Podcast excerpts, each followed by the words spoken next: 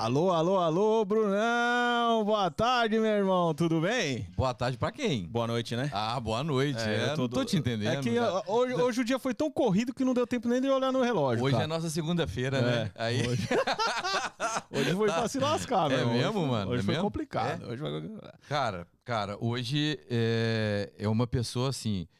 Três feedbacks de hoje. Muito séria. Nossa, extremamente competente. Aí, pra anunciar no Instagram, eu falei assim, cara, vou colocar competente, né? É. Quando você liga pra duas pessoas, fala assim, ela é muito competente. Então eu já fiquei até com medo, assim, cara. É. Eu falei assim, vou mais devagarinho, né? Aí quando você chega, conhece, você fala assim, meu irmão, totalmente diferente. Apresenta Total- a nossa convidada. Totalmente diferente. Pra quem não sabe, Ah. pra quem não conhece, hoje a gente tem a pessoa mais competente dos Estados Ah, Unidos isso no quesito contabilidade, contador, no quesito. Como que fala hoje que é. Nós vamos aprender. É, vamos aprender Nós com vamos ela. aprender. Com vocês, Carol Larson, obrigado pela presença. Aê! E o Marquita acertou as palmas! Aê! Carol, boa noite, seja bem-vinda. Boa noite, gente. Muito obrigado pelo convite. É, eu só espero, como eu disse, que vocês não me coloquem em saia justa hoje. viu? Eu tô sabendo que vocês estão sabendo de, de coisa pelos bate- bastidores aí, hein? Coisa do Hugo, ó, Não. coisa do Hugo, coisa do Hugo. Eu tenho uma informante boa lá, infiltrada. Quem será, hein? Deixa ela. Hum, Nós vamos falar durante a entrevista. Vamos ver o que essa informante passou para vocês, hein? Pô, que bom que você tá aqui. Nosso podcast, ele, é, graças a Deus, a gente está conseguindo levar o que a gente queria, que é informação, que é conteúdo, para quem mora aqui, brasileiros que moram aqui ou brasileiros que queiram morar. Então, a nossa audiência, as perguntas que estão chegando, as críticas construtivas, né, é sempre muito bem-vindas Acho que são muito importantes nesse muito momento, né? importantes nesse momento, que é isso. Então, hoje o que hoje o assunto, né, na mesa é de extremo interesse da nossa audiência que agora a gente está entendendo com quem que a gente está falando, né? Exatamente, exatamente. Tomara que a gente desmistifique muita coisa, né? Porque hoje, hoje tem muita coisa que é mistificada, né? É, tanto no Brasil quanto aqui, a parte contábil, a parte de assessoria é, empresarial, ela tem muito, muita aresta. E tem gente por aí que nem podia fazer isso e faz, né, filho? E aí é Não, complicado, é, né? Então, e a pessoa que tá na mesa, felizmente, né? Ela sabe o caminho. É, ela sabe o caminho. Deus. Eu acho que nesse primeiro momento, né? Porque quando você falou assim, cara, vai uma contadora lá no programa muito top. É, quem que é a Larson? Eu achei que era a senhora Larson que ia vir aqui, que ia chegar. Aí você chega, pô, é, é, já com a tatuagem É. já toda aparecendo, novinha, Toda tudo, bonitona, é, é. que tal? Então, assim, cara, que surpresa boa você aqui com a gente. E a gente queria conhecer um pouquinho de você, como, saber como que, que, que virou esse nome gigantesco que é o seu aqui na Flórida hoje, da sua empresa. E aí depois, eu acho que no, no segundo momento a gente começa a construir essa, esse valor assim de, de informação mesmo, de como fazer isso por, e como não fazer, É. principalmente algumas Claro, questões aqui em relação à parte contábil da vida dos brasileiros aqui. claro, claro. Gente, a minha história, é, eu acho como de várias outras pessoas que hoje estão nos Estados Unidos, foi aquela coisa do sem pensar, da noite para o dia. Eu estava extremamente infeliz com a minha situação no Brasil. Eu estava terminando a faculdade de Direito e não era uma coisa que eu queria, porque o meu sonho sempre foi fazer medicina. Eu vim de uma família de médicos, então aquela coisa de hospital, adorava o cheiro do hospital. E não passei faculdade, na faculdade de medicina. Acabei passando para Direito, e aquela coisa de família tradicional, é, Direito ou Medicina. Qualquer outra coisa que eu escolhesse não era, não agradava a família. Enfim, é, tava no último ano, aquela coisa de Brasil que vocês conhecem. Se você não tiver uma pessoa que indica ou não passar num concurso, você vai ficar ali, né? Cinco anos, 10 anos, 15 anos, até você conseguir alguma coisa legal. E aí, meu irmão já estava aqui há um ano. E aí, um dia de manhã, eu fui pra faculdade, é, ele nunca me ligava, ele me ligou, tipo, sete horas da manhã. E aí, cara, tudo bem? Ai, tá mais ou menos, João, não sei o quê. E eu tinha recentemente quebrado o pé ainda, só pra, pra completar a situação. Aí ele, como estão as coisas? Aí eu falei, ah, então tá a mesma porcaria, não sei o que. Ele falou, por que você não vem passar uns tempo aqui? Aí eu falei, olha, boa ideia, vou pensar. Não, não, vem logo, porque agora tá com uma promoção de passagens, não sei o quê, vem pra cá agora. Enfim, isso foi sete horas da manhã. Só pra contar pra vocês, eu embarquei para os Estados Unidos nesse mesmo dia, no voo das 18 horas da noite. Pra você imaginar o desespero que eu estava de ficar no Brasil. Cheguei aqui com o pé quebrado, é, essa loucura de sair do Brasil é, em menos de 12 horas, eu praticamente peguei aquelas coisas assim que eu mais gostava, coloquei numa mala. Só que a gente esqueceu, tanto eu como minha mãe, meus pais, meus avós, que estavam todo mundo assim reunindo naquele dia. Mas você vai, você vai, não sei o que, espera, vai amanhã. Eu falei, não, já que tem passagem para hoje, eu vou hoje, eu quero ir embora. Esqueci de cartão e de dólar. E vocês sabem que para entrar aqui, imagina, na época eu tinha 22 anos, numa cadeira de roda com o pé quebrado. O que eu vim fazer nos Estados Unidos sem um dólar sem um cartão? Só que isso eu só lembrei quando eu cheguei em São Paulo, que eu vou fazer escala em São Paulo antes de vir para Orlando. Aí, seja o que Deus quiser, vamos embora. Cheguei aqui, não me perguntaram nada na imigração, porque eu estava na cadeira de roda. Cheguei mais perdida do que eu saí do Brasil, porque da noite para o dia eu dormi em um país e acordei em outro.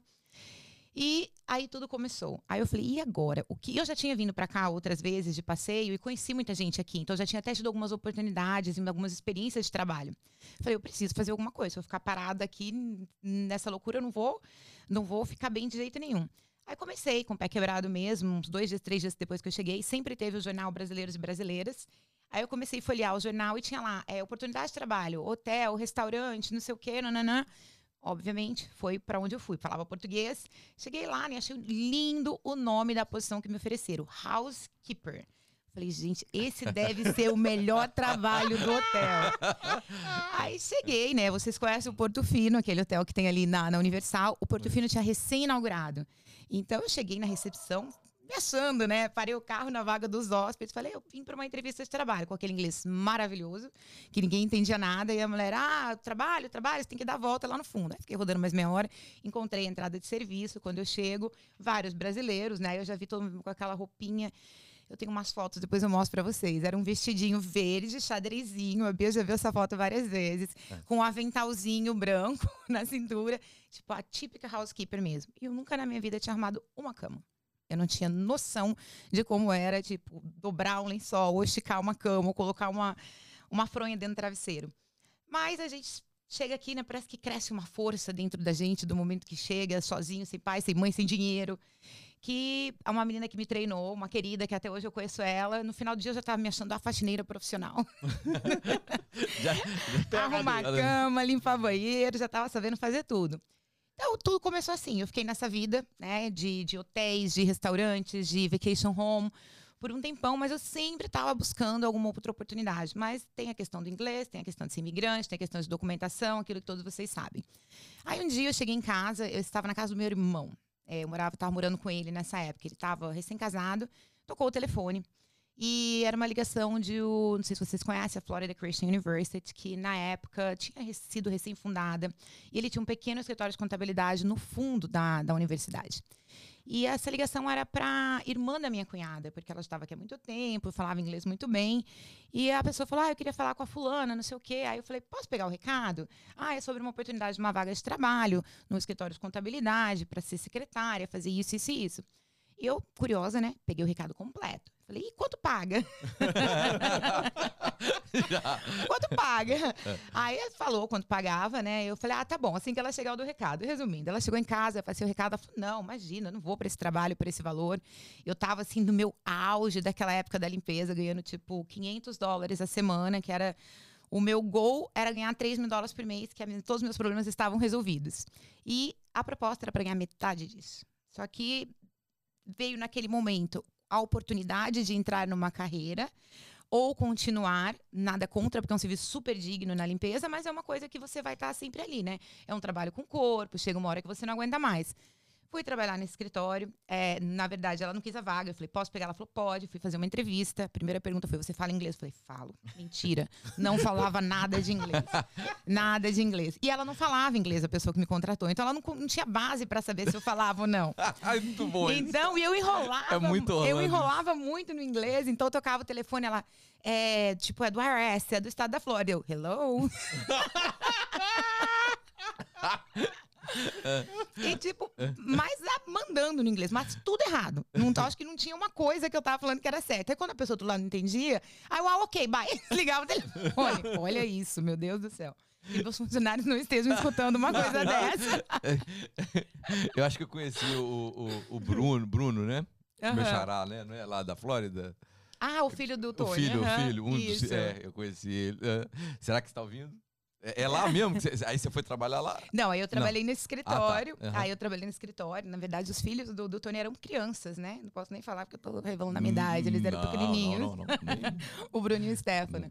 E aí começou. é, Infelizmente, a pessoa que me contratou na época, ela devia ter mais ou menos a minha idade hoje. E ela estava grávida, então já era uma gravidez assim, numa idade mais avançada. E logo depois que eu comecei, ela quase não estava conseguindo ir ao escritório. E eu sou muito curiosa. Eu sou, tipo assim, se eu não souber como eu abro essa caixinha, eu vou virá-la de cabeça para baixo e eu vou descobrir. Tinha quanto tempo? Eu tava dois meses no escritório. Dois? Não, Dois aqui no, no país. Ah, no país eu já tava dois anos e meio. Dois anos e meio. Mas estava em limpeza, Sim. em hotel, em restaurante, intercalando o que pagava melhor. Entendi. Café da manhã, o que desse, o que desse mais dinheiro eu ia. E aí eu comecei nesse escritório, a pessoa saiu depois de dois meses, como eu te disse, e eu tive que me virar sozinha. Eu olhava para aqueles relatórios, eu nunca tinha visto contabilidade na minha vida. Eu olhava para aqueles relatórios, eu falava, gente, isso é chinês, isso é latim, isso aqui não é possível que um dia eu vou conseguir decifrar. E uma coisa impressionante que começou a acontecer, que com o tempo, assim, questão de semanas, um mês depois, eu olhava para aquilo, era tudo, sabe assim, tão claro, fazia tanto sentido, tanta lógica, porque eu sempre gostei de exatas. E eu comecei a fuçar, né? Fuçar no computador, fuçar nas coisas, como fazer, e, e fui indo, fui indo. Aí depois de um mês ela apareceu no escritório e falava, nossa, mas você fez tudo isso? Me virando com contabilidade, mexendo, estudando. No, na época a internet não tinha tanta informação como tem hoje. Sim. Então eu sempre falo para Bia, eu ia para Barnes Nobles, pegava aqueles livros, Accounting for Dummies, é, Tax Preparation para para as pessoas que não, que não tinham conhecimento, aquelas coisas bem básicas, e ficava com o tradutor do lado, né? E estudando aquilo para no dia seguinte conseguir, conseguir atender as pessoas do escritório. Enfim, a história é muito longa se for contar o tempo desse escritório. Não, mas a gente tá A gente tranquilo, tá aí. tá? Tá aí. Aqui é. É. Nós O tempo é seu. O tempo é seu. Aí eu não É. posso contar muitas coisas erradas que eu fiz, né? Porque aí com Não, esse aí meu é jeito de. Com esse Porque aí, jeitinho. aí Com depois esse fez jeitinho tudo de saber certo. tudo, com É. esse jeitinho de saber tudo, tudo que me perguntava eu sabia. Sabe, eu sei. Sei, sabe, lógico. Sei. Sei. Sabe outra coisa? Eu sei que eu comecei a dar aula de QuickBooks três meses depois Olha. que eu tava no escritório de contabilidade, só que eu sabia o básico do QuickBooks. Só que como quem eu dava aula não sabia nada, então eu sabia muito. Entendi. Então, eu comecei nos meus trabalhos Isso te obrigava final. a aprender mesmo, né? Sim, porque eu tinha que estudar para dar aula. Então, meu fina- meus finais de semana, como o que eu ganhava era muito pouco, eu dava aula de QuickBooks sábado e domingo o dia todo, é, hora que eu saía do trabalho. Então, eu emendava, tipo assim, porque antes de eu, de eu começar na história de contabilidade, eu tinha uma carga horária que eu trabalhava praticamente dia todo. Eu tinha quatro, cinco horas para eu dormir, que era o período que eu saía de um, de um trabalho e ia para casa, tomava banho e ia trabalhar no, no serviço à noite. Então, eu trabalhava de dia num hotel e à noite eu trabalhava limpando o Cheesecake Factory. Então, o dia que você quiser me levar para comer, me convide para comer em qualquer lugar. Menos. Menos no Cheesecake Factory. Porque a hora que eu passo na frente do Cheesecake Factory, eu sinto aquele cheiro. Me vem um- uma lembrança. Não é, não foi ruim. Mas a maneira com que eu fui tratada na época Sim. lá, porque eu era a única brasileira. Então, você imagina, você trabalhar de meia-noite a 8 horas da manhã, quando às 8 horas da manhã chegava o supervisor com uma lanterna colocando, tá tudo errado, começa tudo de novo, sabe? Não tinha Sim. aquela coisa de, olha, vem aqui, não sei o quê. Já tava mais do que morta. Então, não tenho boas lembranças assim no final. E aquilo Não, é associou legal o de cheiro falar, do é. Isso é lugar. legal, é. Isso é legal de falar. Eu- porque a é. galera, às vezes, tá pensando em vir pra cá, acha que é tranquilo, né? É. E tem algumas coisas que, que são É, bem difíceis. Tem algumas coisas que são bem difíceis, assim. Principalmente, imagina, 20 anos atrás. Era, era muito mais difícil. Não que hoje não seja difícil para as pessoas que estão vindo, mas eu acho que era mais difícil do que é hoje, porque nós éramos poucos. Não era essa quantidade que existe de, de, de brasileiros, principalmente imigrantes aqui. E aí foi que eu fiquei nesse escritório, me virando nos 30, ela teve neném, teve depressão pós-parto, eu fui estudando, me virando, fazendo as coisas, né? Fiz um, cometi um erro aqui, vamos lá, o que, que eu posso fazer Tá- para tá tudo consertar? tá né? tudo bem? Não, calma, é assim mesmo, vamos resolver. E até que foi que esse escritório, devido à ausência dela, acabou sendo vendido para uma pessoa da Colômbia. E é excelente contador, tem escritório aqui em Orlando até hoje, falo sempre com ele. Só que na época ele desconhecia todas as leis ah, aqui dos Estados Unidos, não sabia como eram as leis fiscais, leis tributárias, como abrir uma empresa, ele conhecia tudo da contabilidade, que a base é a mesma praticamente no mundo todo, mas não conhecia na prática as leis locais. Então, uniu, né? Ele me ensinou muito, porque tudo aquilo que eu não tive tempo de aprender com essa pessoa, que ela me ensinou muito também, dos momentos que ela estava, eu aprendi com ele. E nós temos uma parceria boa por um, um longo, um longo, longo período. Só que até que é, eu queria mais, né? Eu estava ali, eu trabalhava o dia todo, de 9 horas da manhã às 5 horas da tarde. E quando eu saía do escritório, eu levava, que não ganhava nada mais por isso, mas pela aquela questão do compromisso que eu assumia com os clientes, eu levava pi- pilhas e pilhas de pastas para casa, para ficar trabalhando e para aprender também, porque eu precisava aprender mais, porque estava crescendo muito a clientela Sim. do escritório. E eu continuei com ele mais um ano e meio, até que, sabe quando vem aquela coisa assim, bom, acho que agora é a hora. Só que não tinha um dólar para abrir um negócio. eu queria abrir um negócio, abrir um negócio, eu tinha dinheiro para abrir um negócio. Aí eu falei, não, vai, eu vou dar, vou dar um jeito, né? Aí decidi, isso foi em dezembro de 2004, quando eu decidi sair do escritório depois de um ano e meio com a pessoa original e mais um ano e meio, três anos mais ou menos eu fiquei no escritório. Aí eu decidi sair do escritório, conversei com ele, uma conversa bem aberta, falei que eu ia sair, o que eu iria fazer, ele me deu apoio total e a gente tinha um acordo, claro. Não leve os clientes do escritório, faça a sua clientela que tá tudo bem. E assim foi. A Larson Accounting começou em dezembro de 2004, oficialmente eu abri no Texas de 2005. E foi uma coisa, gente, impressionante. Foi assim, sabe? Tudo, que eu falei, não tinha um dólar. Eu fui no Bank of America, eu consegui um empréstimo de 50 mil dólares para iniciar o escritório para comprar o básico, né? Móveis, computadora, programas. E eu e mais uma pessoa, porque eu tinha dinheiro para pagar o aluguel do mês seguinte, um mês de aluguel guardado, então não tinha nem como uhum. colocar a gente para trabalhar. Eu e uma secretária que chamava Raquel na época.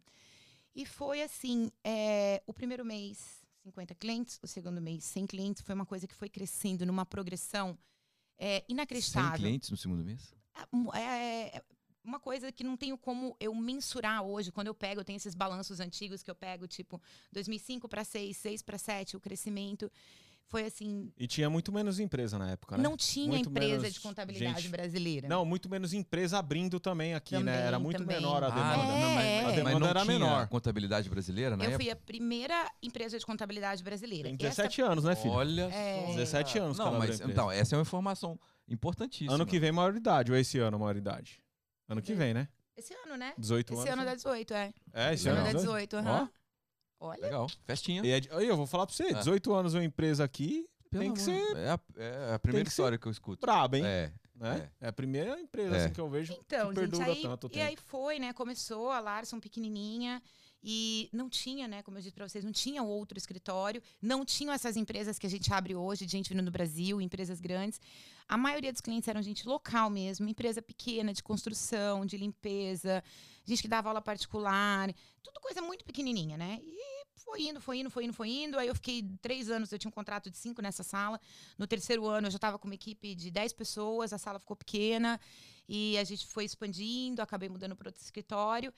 E eu acho que eu fui muito abençoada por Deus, porque eu vejo assim, eu acompanho milhões de empresas que eu abro, e você vê como a velocidade foi assim, é, muito além do normal, do que a gente se espera de quando começa. E a Larson chegou onde ela está hoje, né? Mas às vezes parece que foi um piscar de olho. Quando eu tô falando aqui, parece que isso aconteceu ontem, mas passaram 18 anos. E as coisas foram, foram acontecendo, mais clientes foram vindo. Aí veio a crise de 2009, Nossa. né? Começou em 2008, até então estava tudo maravilhoso. 2009, imagina, se as pessoas não tinham dinheiro para comer, se elas estavam preocupadas em abrir empresa, porque não tinha trabalho. Então ninguém abria empresa. Parou tudo mesmo, né? Fazer contabilidade. Foi assim mesmo em 2009? Parou tudo, parou, gente. Parou, parou tudo. tudo, tudo, tudo. tudo. É, você passava em lugares aqui em Orlando, parecia uma cidade fantasma. É, sempre do exemplo da Colonial Drive, que a Colonial nunca mais voltou a ser o centro comercial que ela era. A Colonial Drive era uma rua que tinha tudo. Tinha malls, lojas, mecânicas. É, era um, era uma, uma das ruas, avenidas mais movimentadas de Orlando. Aquilo ali parecia um cemitério. Você passava, não tinha nada. Você ia nos malls, os malls vazios, as lojas todas fechadas. Tinha uma, duas, três lojas maiores abertas. As lojas de departamento foram fechando. E em 2009 foi quando eu realmente falei, e agora? O que eu vou fazer, né? Porque a, apesar da empresa estar indo super bem, eu estava sempre reinvestindo na empresa, né? Aumentando funcionário, aí você compra mais equipamento, mudando de espaço, aí vem reforma. Então, a minha reserva era muito pequena. Então, 2009 foi um ano que eu praticamente tudo aquilo que eu juntei, eu perdi, porque tudo que eu tinha de investimentos com a crise, não sei se vocês sabem, os imóveis triplicaram de valor, as prestações também. Então a gente não dava conta de assumir aquelas dívidas do de antes, porque você deixou de ganhar e tudo que você pagava aumentou de valor. E em 2009 eu falei, ah, agora vai ser o fim, eu vou ter que pensar em alguma outra coisa, mas graças a Deus, Deus me abençoou também com outras ideias. Eu acabei implementando outros serviços que foram essenciais durante a crise. Porque muita gente estava perdendo imóvel, precisava negociar com um banco um foreclosure, um short sale. Então eu comecei a trabalhar com isso. Então, Se eu... reinventou. Exatamente. É, eu, então, eu, eu, eu, não entendi o que que. Qual que era esse? O pessoal, o pessoal não, não tinha mais condição. Foi uma crise imobiliária Sim. que levou a essa crise. Então, Sim. o pessoal não tinha mais condição de pagar as prestações dos seus imóveis. Porque aumentou muito? Eles tinham um financiamento na época chamava Balloon, como era. Então, todo mundo quer comprar uma casa, tô super feliz, 1.500 dólares de prestação. Só que depois de três anos, essa prestação podia ser reajustada como o banco qui- quisesse. Então, por exemplo, eu comprei uma casa que eu pagava na época 2.200 dólares de prestação. Quando bateu 2009, que foi bem o ano da crise, a prestação foi para 4.100. Meu Deus. 4.100 dólares. Eles assim. poderiam fazer isso? Era balum. Então, balum é isso mesmo. Então, você sabe a sua prestação fixa por três anos e depois meus juros foi bater em quase 10,2%.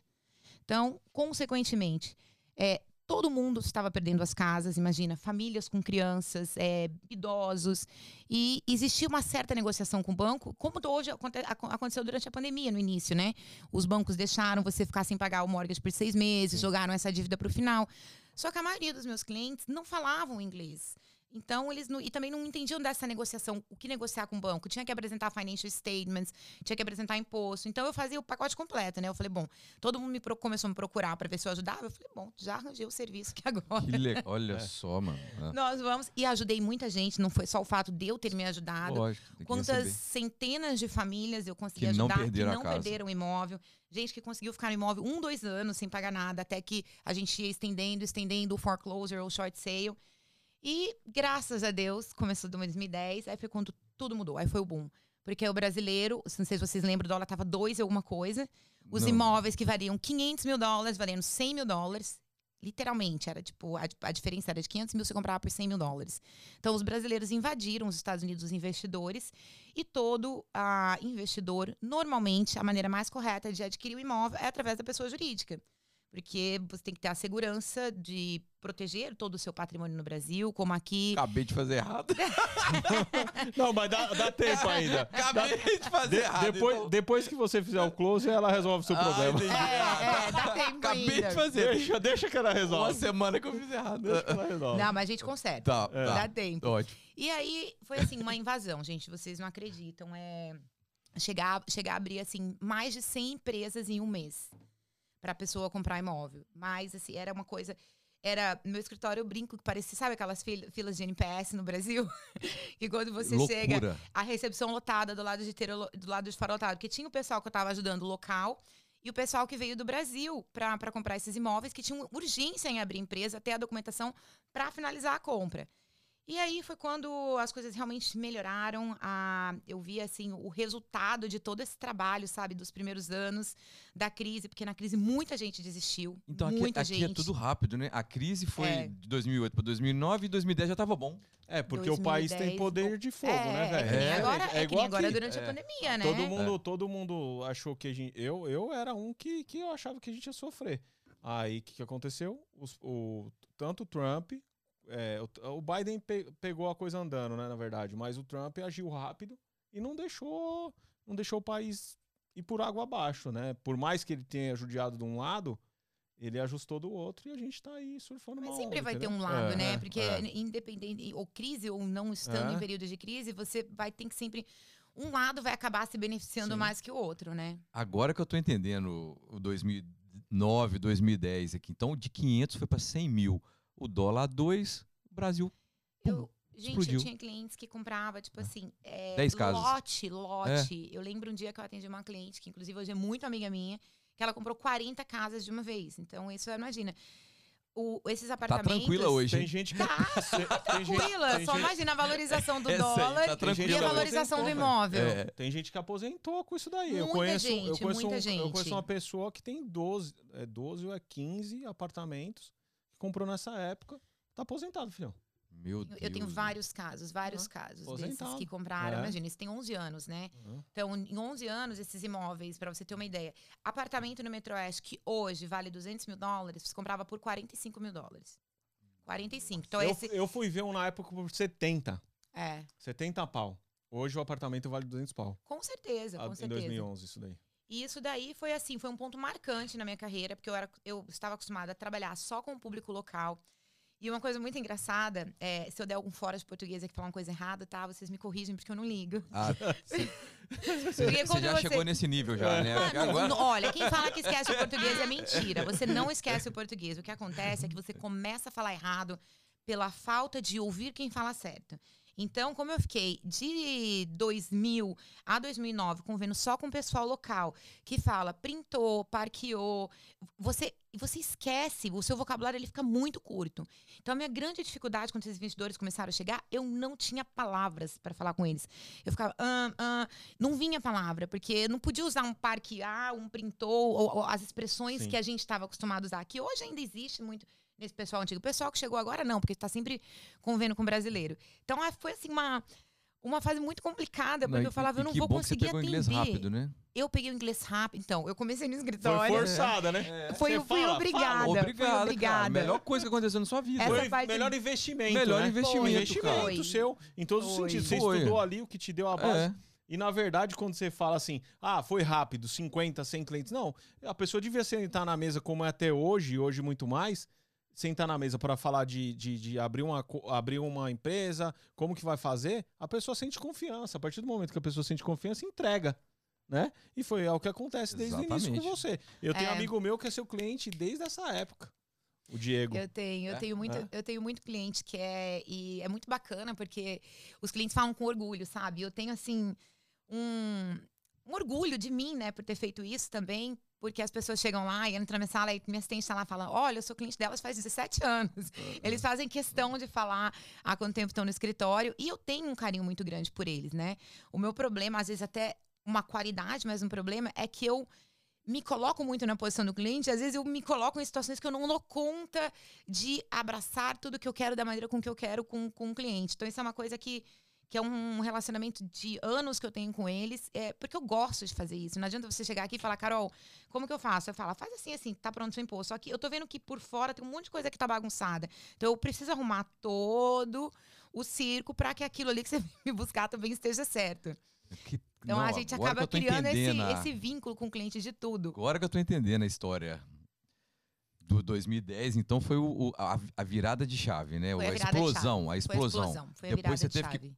Aí você teve que contornar, né? É, aí eu tive que me virar nos 30, né? Aham. Porque eu literalmente, nessa época, eu tinha pessoas boas no escritório, mas eu não tinha pessoas, assim, tão capacitadas para me ajudar com essa demanda. Então, foi aquela loucura.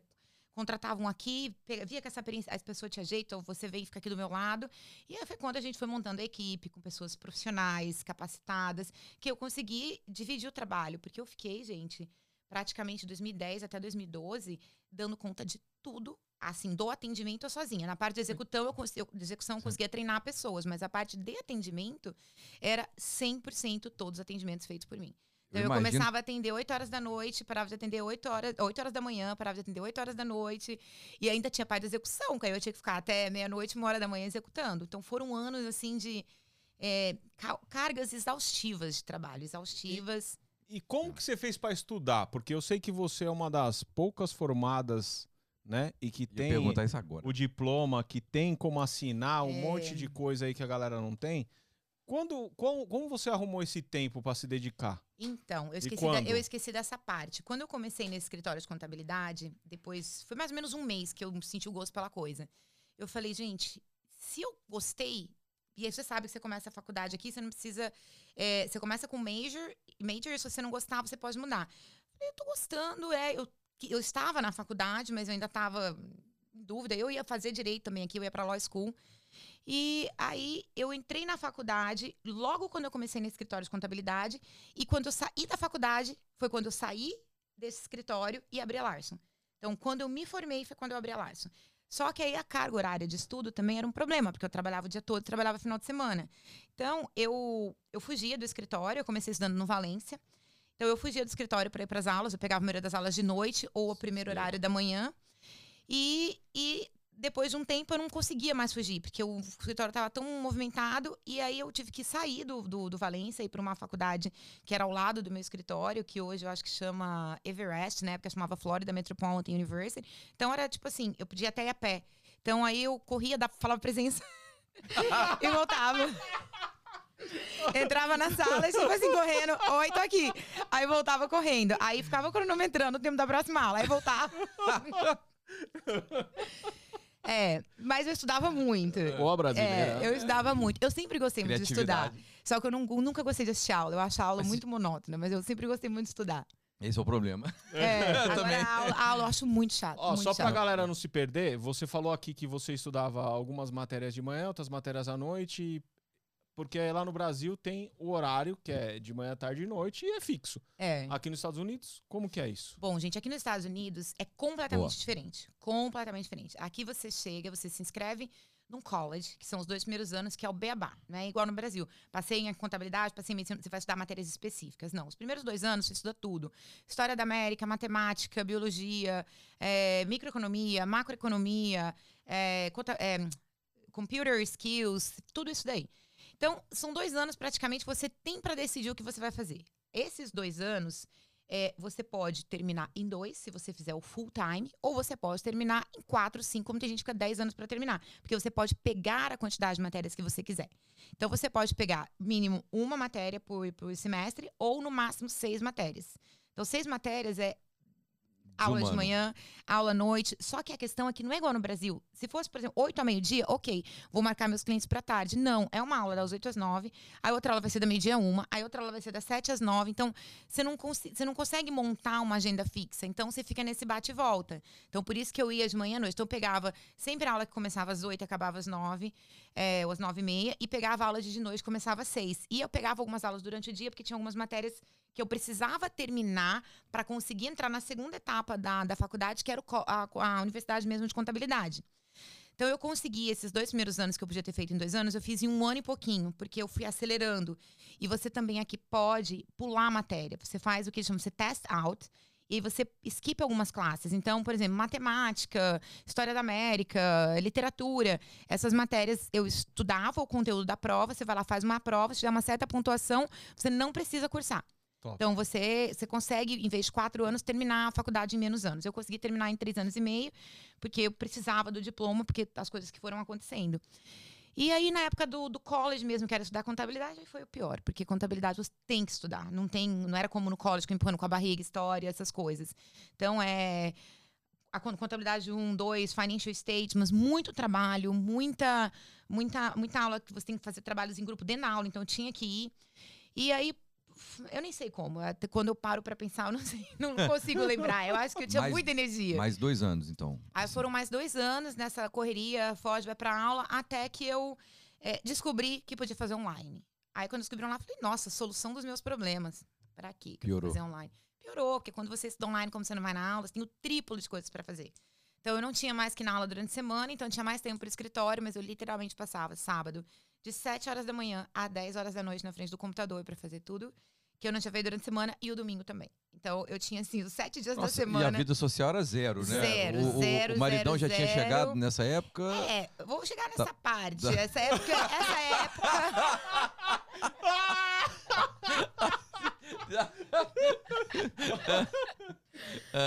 é, é, Pu- Pula. Pula. vamos, vamos lá, bom, vou Vamos. contar. Eu me casei É. logo quando eu comecei a trabalhar no escritório de contabilidade, por isso que eu tenho o sobrenome Larson. Eu me casei com um americano que eu conheci logo quando eu cheguei aqui, na época que eu comecei a faculdade, que eu comecei o, o collegezinho lá de inglês, né? Ele tinha fazia uma outra coisa e ac- acabei o conhecendo. E as coisas é muito rápido com o americano. eu conheci ele em fevereiro de 2002 e a gente casou em agosto de 2002.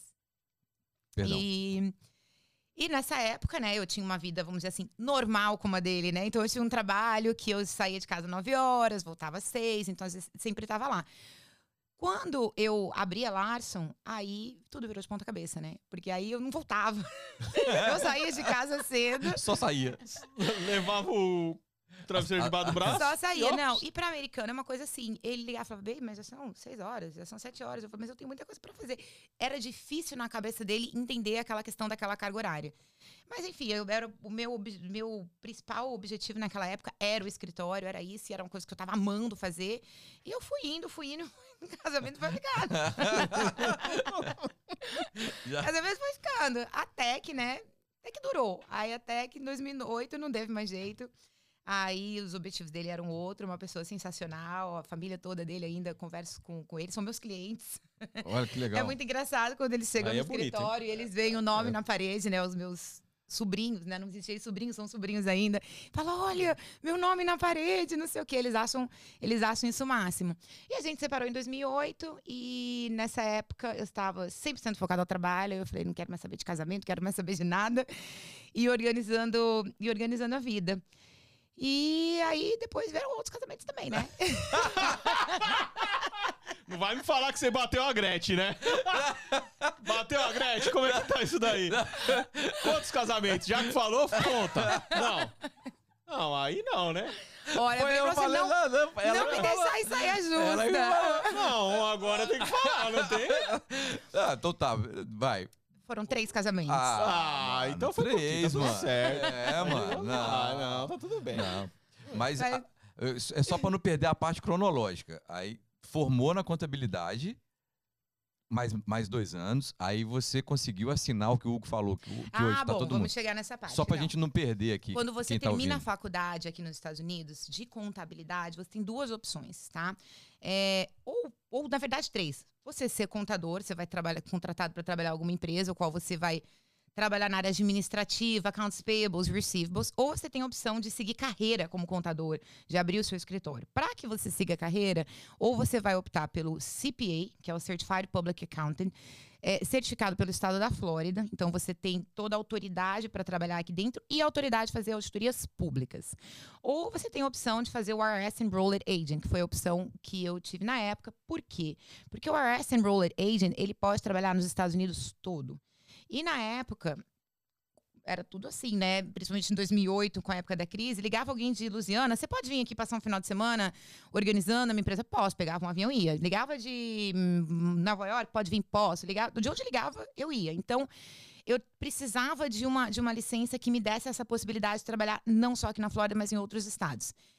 Então, eu optei por ela. Então, a, a, a pessoa, quando sai, tem a opção de fazer essas duas. O, a grande diferença entre elas é que o CPA ele faz contabilidade, a, a auditoria pública, e eu não faço auditoria pública. É, eu sou especialista em imposto e na parte de consultoria e planejamento. E o CPA ele é mais focado para essa parte do, dos financials, de relatórios, de auditar, que é uma área que eu tenho parceiros que fazem, mas que eu não executo essa área. Entendi, entendi. Então agora ficou claro. Agora eu entendi por que, que ela é boa mesmo, mano. Entendeu? Todo mundo fala que ela é competente. é. porque também tem, tem como assinar, né, Tem, mano? Tem, tem. como- tem, tem a força da caneta. Tem né? gabarito. Tem gabarito, tem gabarito. Tem gabarito. Não, legal demais. Então agora a sua história a gente já entendeu. Agora a gente quer saber assim, cara, quero investir aqui, quero abrir uma empresa. O que, que eu não posso fazer, Carol? A pergunta é: o- onde a galera mais erra quando vem investir aqui nos Estados Unidos? O erro mais comum, gente, é porque aqui nos Estados Unidos a gente tem muita facilidade, não só aqui, hoje no mundo inteiro, de fazer tudo pela internet. Então, realmente, você pode fazer, você pode entrar na internet, abrir uma empresa, isso todo mundo sabe, não é uma coisa que você vai falar, ah, não, você não pode. Você pode entrar, você pode fazer. O problema é que existe um planejamento por trás. Então, como você disse que você fez errado da casa. É, eu tenho clientes na época que, imagina, compraram 20 imóveis na pessoa física. Qual é o grande problema? Se acontece alguma coisa com esse cara ele vem a falecer, a isenção dele é só de 60 mil dólares. Tudo que excede 60 mil dólares para transferir para os herdeiros, mulher e filhos, vai pagar 40% de imposto. Imagina o cara que gastou aqui um milhão de dólares, ele vai deixar 400 mil dólares para o governo americano porque ele não fez um planejamento. Então, o grande problema é a falta de orientação de como estruturar corretamente. Então, você vai abrir uma empresa, a gente vai partir por um caminho. Então, você tem essa, esse tipo de empresa, esse tipo de licença, a, a sua parte tributária vai ser assim. Você vai fazer uma, um investimento no mercado imobiliário, outro tipo de empresa, outro tipo de contrato, contrato que pensa na sucessão, pensando nos herdeiros, pensando na, na, na, em evitar a questão do imposto de 40%, porque isso daí é, é jogar dinheiro no lixo, né? Imagina deixar 40% para o governo americano. E não tem como escapar. Se o imóvel estiver no seu nome, você vier a falecer hoje, só se transfere o imóvel após o pagamento desse imposto. Então, a- o maior erro é esse: não buscar orientação antes de fazer investimentos e abrir empresas. E a gente recebe diariamente isso. A Bia é testemunha. Pessoas que abrem empresa ou compram um negócio, gente, sem assim, acreditando na palavra do outro. A pessoa chega e fala: ah, eu tenho um negócio para vender por 100 mil dólares porque eu ganho 500 no ano. A pessoa acredita, não faz uma auditoria, não faz um processo de due diligência nos livros e acaba comprando. Aí depois que está dentro do negócio, viu aquele problema, agora vem para a gente ajudar. É claro que a gente vai tentar ajudar, só que tem coisas que se nós tivéssemos entrado em contato, feito a consultoria antes, poderia ter evitado todo esse problema. Então, é para quem nos, está nos vendo e quer vir para cá, seja para abrir uma empresa ou para fazer um investimento, a primeira coisa é faça uma consultoria, entenda o que é necessário para o seu objetivo aqui. Porque às vezes o preço sai muito alto, muito alto mesmo. É, o pedágio, né? É. Adoro essa palavra. É o pedágio. O que sempre fala do pedágio. Você pagou muito pedágio aqui? Quando você chegou, Carolzinha? É? Errou muito, assim? Comprou Olha, carro gente, errado? Eu comprou errei carro- demais. Eu, errei, É. eu não errei pouco. Eu errei demais. Nossa, aqui, eu sempre. toda vez a gente fala do pedágio do entrevistado aqui. O que que, Então, você eu pagou de sempre- Eu pedágio? sempre que fui você muito lembra? metida na questão de achar que, não, eu já sei como faz, não precisa me falar. Eu vou dar um jeito, eu sei como fazer. Ah, comprei um carro, na época que eu trabalhava com limpeza, né? É, inclusive, meu irmão me ajudou na época. E não pode andar com esse carro na iFor, porque esse carro é um carro já velho. Então, era uma van de 1979, eu acho. Caindo nos, pe- nos pedaços. Mas cabia todos os meus produtos de limpeza. Era uma van muito cheirosa, porque era cheia de produtos de limpeza. e me falaram, troca de carro, esse carro não vai aguentar. Sem documento. Sem carteira de motorista, dirigindo uma van, caindo na cabeça. Fui pegar um trabalho para limpar uma casa em Winter Park. Então, eu, na época eu morava no Hunters Creek, tive que cruzar a fora inteirinha. Quando eu chego em downtown, a van pega fogo no meio da fora. Meu Deus. Começa a sair, começa a sair uma fumaça da frente da van e eu desesperada, eu falei, meu Deus, se eu parar aqui, uma polícia vai me parar. Eu não tinha o que fazer, eu tinha que parar a van. Eu desci da van correndo, né, no meio da van parada. O capô dela, eu não sei o que aconteceu, começou a pegar fogo, saiu um monte de fumaça. Parou um monte de gente para me ajudar. Por Deus, né, não apareceu polícia, não apareceu nada. Eu fui socorrida. uma pessoa que, que podia dirigir chegou lá e pegou a van e levou. E isso foi uma das coisas, porque era, era muito difícil ganhar dinheiro, né? Você ganhava, quando você trabalhava em hotel, era 3 dólares por quarto. Então, quer dizer, você trabalhava. Meu Deus, três por 3 quarto? dólares por quarto. Você trabalhava de 9 a 6 horas da tarde para você ganhar 30 dólares, 40 O dólares. tempo mudou, hein? Então, imagina para você conseguir juntar dinheiro para comprar um carro. E querendo ou não, a van tinha custado 5 mil, né? Então, 5 mil pegou fogo ali. É. Por falta, por falta de experiência, por falta de escutar. O que acontece, que acho que é o mais comum que acontece quando o brasileiro chega aqui é com carro.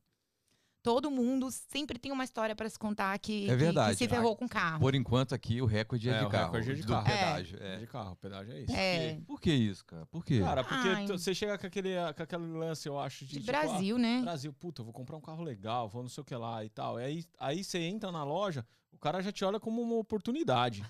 aí Uma você chega lá e presa. fala, eu tenho logo dois mil dólares pra comprar um carro. É aí, o cara muito fala, dinheiro. aí o cara vai falar assim, tem? Então vem aqui. Aí ele já empurra o que, você- o que ele quer, cara, entendeu? Aí o brasileiro não sabe, por exemplo, Buick não tem no Brasil. O Buick antigo aqui é muito ruim. Tem vários carros que acon- várias pessoas que fazem esse, que tem esse erro, que o primeiro carro, na maioria das vezes, é jogado fora. Na, só a maioria das vezes. Ah, o pedágio é o carro, né? É o carro, É o velho. carro, é o carro. velho. Não, na época também teve questão, na época, não sei se vocês vão lembrar, era aquele Nextel, sabe? Aquele Tive telefone. muito no Brasil, Também, muito. também. É, então aqui o Nextel... Todos os meus entregadores tinham. Então aí você também levava pernada com isso, porque tinha algumas lojas de brasileiras que, brasileiros que vendiam, porque você não ter o social, não, ter, não conseguia comprar direto na loja. Então, você acabava levando pernada para tudo quanto é lado, em tudo. E você ia alugar um apartamento também. Aí você tinha que dar três, quatro meses de depósito por não ter, por não ter histórico, por não ser daqui. Eu acho que é o que todo mundo passa. Eu acho que as pernadas Sim. e os pedágios continuam sendo os mesmos, né? Só que hoje, devido à informação, os brasileiros vêm mais informados, então já sabem, né? Cuidado com isso, cuidado com aquilo. A gente naquela época não sabia de nada, né? Tudo, tudo era, era divertido, né? Muito novo, novo também. Então, se deixava, se expunha a situações desnecessárias, que passam muita coisa. Para quem está aqui há pouco tempo e abre uma empresa e tem essa movimentação na pessoa física e na pessoa jurídica sem saber, o que, que pode acontecer? Que eu, eu, quando eu cheguei aqui, eu a, a minha maior dúvida era se eu trazia minha empresa para cá ou não. Então hoje eu vejo que as pessoas e, e alguns amigos, mesmo esperando documentação, sem saber de processo migratório como é que tá, abrem a empresa mais para poder movimentar o dinheiro que a pessoa está recebendo aqui na conta, na conta jurídica, só porque não sabe como é que faz. Então, Exatamente. acha que é melhor movimentar na pessoa jurídica.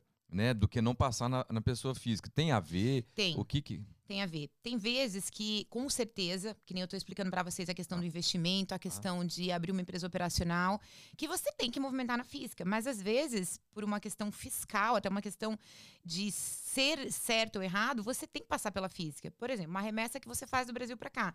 É sempre mais conveniente, mais correto você fazer da sua conta pessoa física para sua conta pessoa física e depois faz um aporte na empresa. Então, uma remessa vinda direta do cara do Brasil para a conta da empresa dele, é, é difícil contabilmente para a gente justificar isso. Então, esses caminhos que parecem besteira, ah, mas foi só maneira. Muda tudo, muda todo o contexto. Então, é essa desinformação, ou não é só desinformação, é a questão muito também da internet e dos amigos. Sim, então, porque o meu amigo que veio para cá exatamente, um ano antes que eu, ele me falou que eu posso fazer assim. Ele me falou que eu posso abrir a conta no banco e pagar tudo por lá. Então, fica tudo assim, no achismo de pessoas que pegaram informação talvez muitas vezes de fontes seguras, mas muitas vezes de fontes de blá blá blá, que a gente sabe que tem muito aqui, e acabam um levando o outro pro erro, um levando o outro pro erro. Então é que nem um- a questão da LLC. Eu sempre gosto de dar esse exemplo. Isso, boa. Todo mundo chega na história e fala: Eu quero uma LLC, Carol. Uma LLC é uma estrutura fantástica, uma estrutura que causa uma, a- oferece uma proteção a nível estadual, porque é uma empresa de responsabilidade limitada, os seus bens que estão dentro da empresa estão protegidos, os seus bens pessoa, pessoa, da pessoa física também estão protegidos. Só que uma LLC para uma empresa operacional você paga muito mais imposto. E 90% dos casos de clientes novos que eu pego, que já abriram empresa em outro lugar ou que abriram uma empresa por si mesmo, vem com LLC de empresa operacional. Então, qual é o grande problema? A LLC, o cara vai pagar imposto de renda normal e sobre todo aquele lucro oferido pela LLC, ele vai pagar um imposto adicional de 15,3%. Então, pensa, ao invés de você pagar 10, você vai estar pagando 25,3%, porque todo mundo fala que a LLC é melhor, mas não é para qualquer tipo de negócio. Então, depende, uma empresa operacional, no caso, a LLC não funciona. Deixa eu te perguntar uma coisa. Qual que é o, qual que é o, o erro mais comum que você pega nos impostos? Ou os mais cabeludos, assim, que você pega na hora que você pega, que vem de, algum lugar, você fala, pum, ferrou. Porque aqui é Ai. muito sério isso, né? Tem muita É, coisa, tem sales muita tax, barbaridade. Eu, eu tenho uma property manager, sales tax, tourist tax, é muito sério isso daí, É. a gente tem que reportar todo mês e tal. E, e quem não faz isso tem, tem acarreta um problema muito sério. Multa, se não pagar, vai preso. É, o Como que é isso daí? Conta um pouquinho pra gente aí, porque tem muita gente que leva muito solto isso. Eu conheço gente que leva bem solto.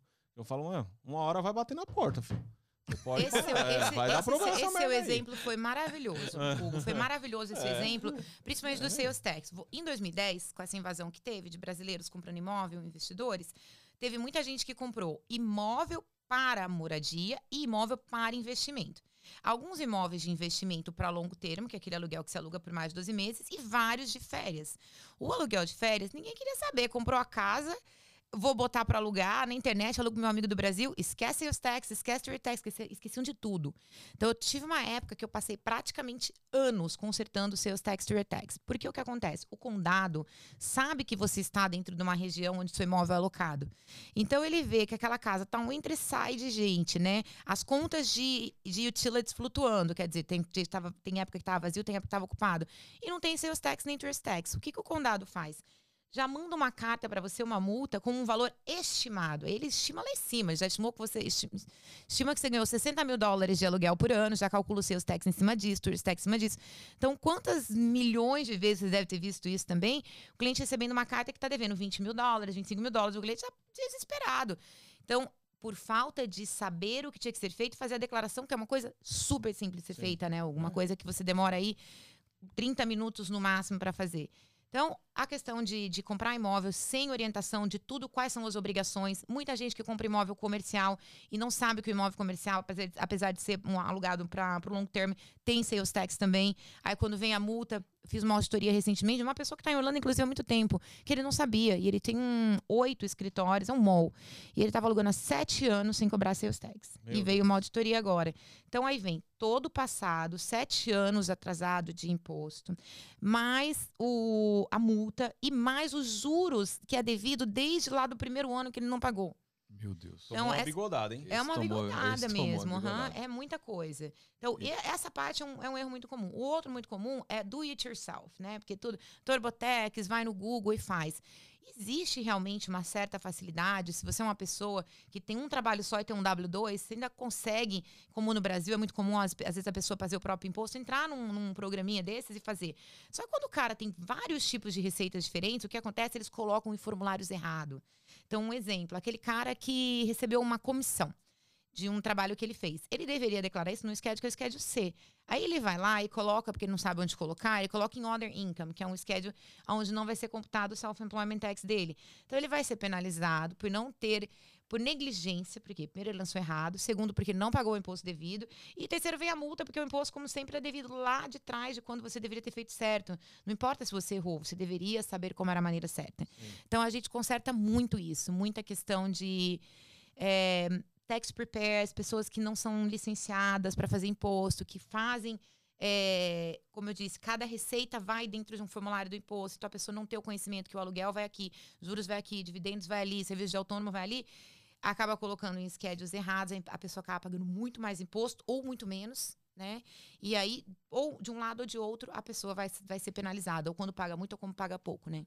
Como a gente está com uma audiência boa do Brasil, né? Então, possivelmente a pessoa quer entender como que ela monta uma empresa aqui. Você poderia explicar a diferença das empresas? Igual você falou, o que é uma LLC? Uhum. O que é uma COP? É, quais são as, os tipos de empresa? A pergunta certa seria: quais são os tipos de empresa que alguém pode abrir aqui no país? Existem três tipos de empresa, tá? A LLC, que é a famosa LLC, eu sempre falo, a famosa LLC.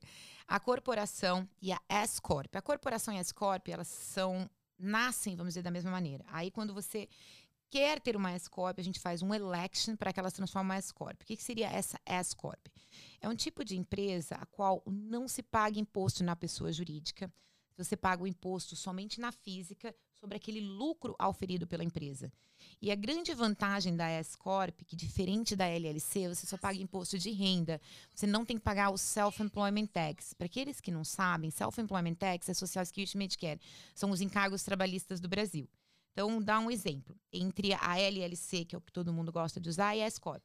Se eu tenho um lucro de 10 mil dólares na LLC, que é também é uma empresa que não paga imposto e todo lucro ou prejuízo é transferido para a pessoa física, é, esta LLC ela vai pagar 10% de imposto, que é a alíquota mínima. Eu estou falando de uma pessoa que tem uma renda aí estourando de 10 mil dólares ao ano, 10% de imposto de renda. Em adicional na LLC, 15,3% de self-employment tax. Então a gente está falando de uma alíquota combinada de 25,3%. 25,3%. Na S Corp, é a mesma, a, da mesma maneira, a empresa não paga e o lucro é levado para a pessoa física. Só que na pessoa física, ao invés de pagar os 10 mais os 15, ele só paga os 10. Então, existe uma diminuição de alíquota de 15,3%. Então, essas são as que são mais, mais uh, semelhantes. Só que a S-Corp é somente para quem é residente fiscal. Quem não okay. mora aqui nos Estados Unidos, quem mora no Brasil, a gente só pode trabalhar com a LLC. E a C-Corp, que é a corporação, que ela é semelhante à SA do Brasil, o imposto é todo pago no nível jurídico, com uma alíquota fixa de 21%. E o grande, assim, ponto negativo dela não é problema, é que existe uma bitributação, porque você paga imposto sobre o lucro de 21% e quando a gente distribui os dividendos para os sócios, você paga imposto novamente sobre os dividendos. E a alíquota de dividendos ela é 0, 15 ou 20. Então, se você pegar 21 mais 20 é 41, então você vai pagar 41% de imposto. Então, esse tipo de coisa é que espanta o cara quando ele chega com uma empresa já montada.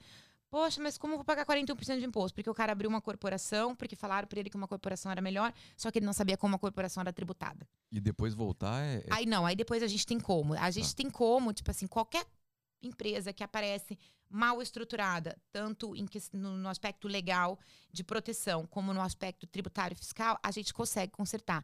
Só que aí, se essa pessoa já tentou fazer alguma coisa antes, é, eu não consigo, porque a cada cinco anos é o limite que eu tenho para mudar a empresa. Então, se por um acaso ele abriu uma empresa e escolheu para ser tributado de uma forma, faz um ano, ele tem que ficar mais quatro anos, para até atingir cinco anos, nesse regime de tributação. Então, se ele tentou consertar ou sugerir uma outra coisa, infelizmente ele vai ter que ficar quatro, quatro anos com essa situação até bater o quinto ano. Se ele só abriu a empresa errado, aí eu consigo imediatamente transformar numa S, mudar uma cópia para ser tributada como uma LLC, enfim, existe N caminhos de consertar. E, e também o, o, lucro imobiliário depende da empresa que você tem, porque uhum. aqui você paga um imposto bem alto sobre o lucro imobiliário, né? É, muita gente não sabe, mas às vezes compra uma casa, ah não, a casa valorizou tanto, mas não faz a conta de quanto vai pagar de imposto. ele sendo ou não sendo residente fiscal, É. né? Então, que tem que ser pago. É, né? o lucro imobiliário ele difere bastante. Então, o lucro imobiliário na corporação, que é essa que eu estou dizendo que existe a bitributação, ele é 21%. Sendo que se você tiver uma LLC, você vai pagar, de- você pode pagar 0, 15 ou no máximo 20. Contra uma corporação que você vai pagar 21% e na hora que você for distribuir esse lucro do imóvel que, que é da empresa para você, você vai pagar mais a alíquota de dividendos. Então, a alíquota vai ser muito mais alta. Ô, ô, Então. Bia, tem que ser caro mesmo lá, hein? Porque ela é boa, né, tudo no mano? bigode. Ainda bem que você falou. Tudo no bigode. É, porque ó, cara que vai comprar um negócio aqui, se não tiver consultoria dessa, Não, a tá chance dele ferrado. errar é, é 90%, 100%. Tá ferrado. É, Bruno, é muito importante, né? A pessoa que faz a coisa certa, planejar. Então, a gente, eu sempre gosto de sentar, falo, me fala o que que você quer fazer. O, qual o seu objetivo? Você vai ganhar quanto nos próximos meses com a sua empresa? Então, a gente faz um planejamento simulando números, tipo 100 mil de receita, tanto de despesa, e coloca. Na LLC você vai pagar tanto, na Cicorp você vai pagar tanto, na Escorp você vai pagar tanto. Eu não preciso nem mostrar pro cara qual é a melhor. A hora que eu faço a simulação, eu viro o papel para ele e falo, essa é a melhor. Então, mas como eu tô dizendo, nem sempre é a Escorp ou a LLC. Pro cara que vem do Brasil, a LLC é sensacional, porque ele vai ter renda passiva. Então ele vai pagar só aquela alíquota baixa, que vai variar aí de 10% a 15%, 18%, que é a média que, que o pessoal que tem imóvel alugado paga. Contra uma corporação que ele poderia estar, imaginando, ter uma receita de mil dólares pagar 21%, Sim. sendo que ele podia pegar uma alíquota de 0 ou de 10. Ô, Carol, Entendi. E uma pergunta, é, a pessoa que, que tá tirando, tira seu green card e tem a sua receita no Brasil e tem a receita aqui. Uhum. Ele tem bitributação sobre a receita. Como que é isso? Se ele não fizer um planejamento pré-imigratório, sim, ele é bitributado. Porque o grande problema hoje do pessoal brasileiro que está vindo para cá são empresários. Então, os empresários eles recebem dividendos. Os dividendos no Brasil não são tributados. Então, a empresa paga o seu imposto, que é um absurdo lá, e os dividendos são distribuídos para a pessoa física sem pagar nada. E aqui os dividendos são tributados. Então, o que acontece? O cara chega com o Green Card e com a declaração do Brasil, me ajuda.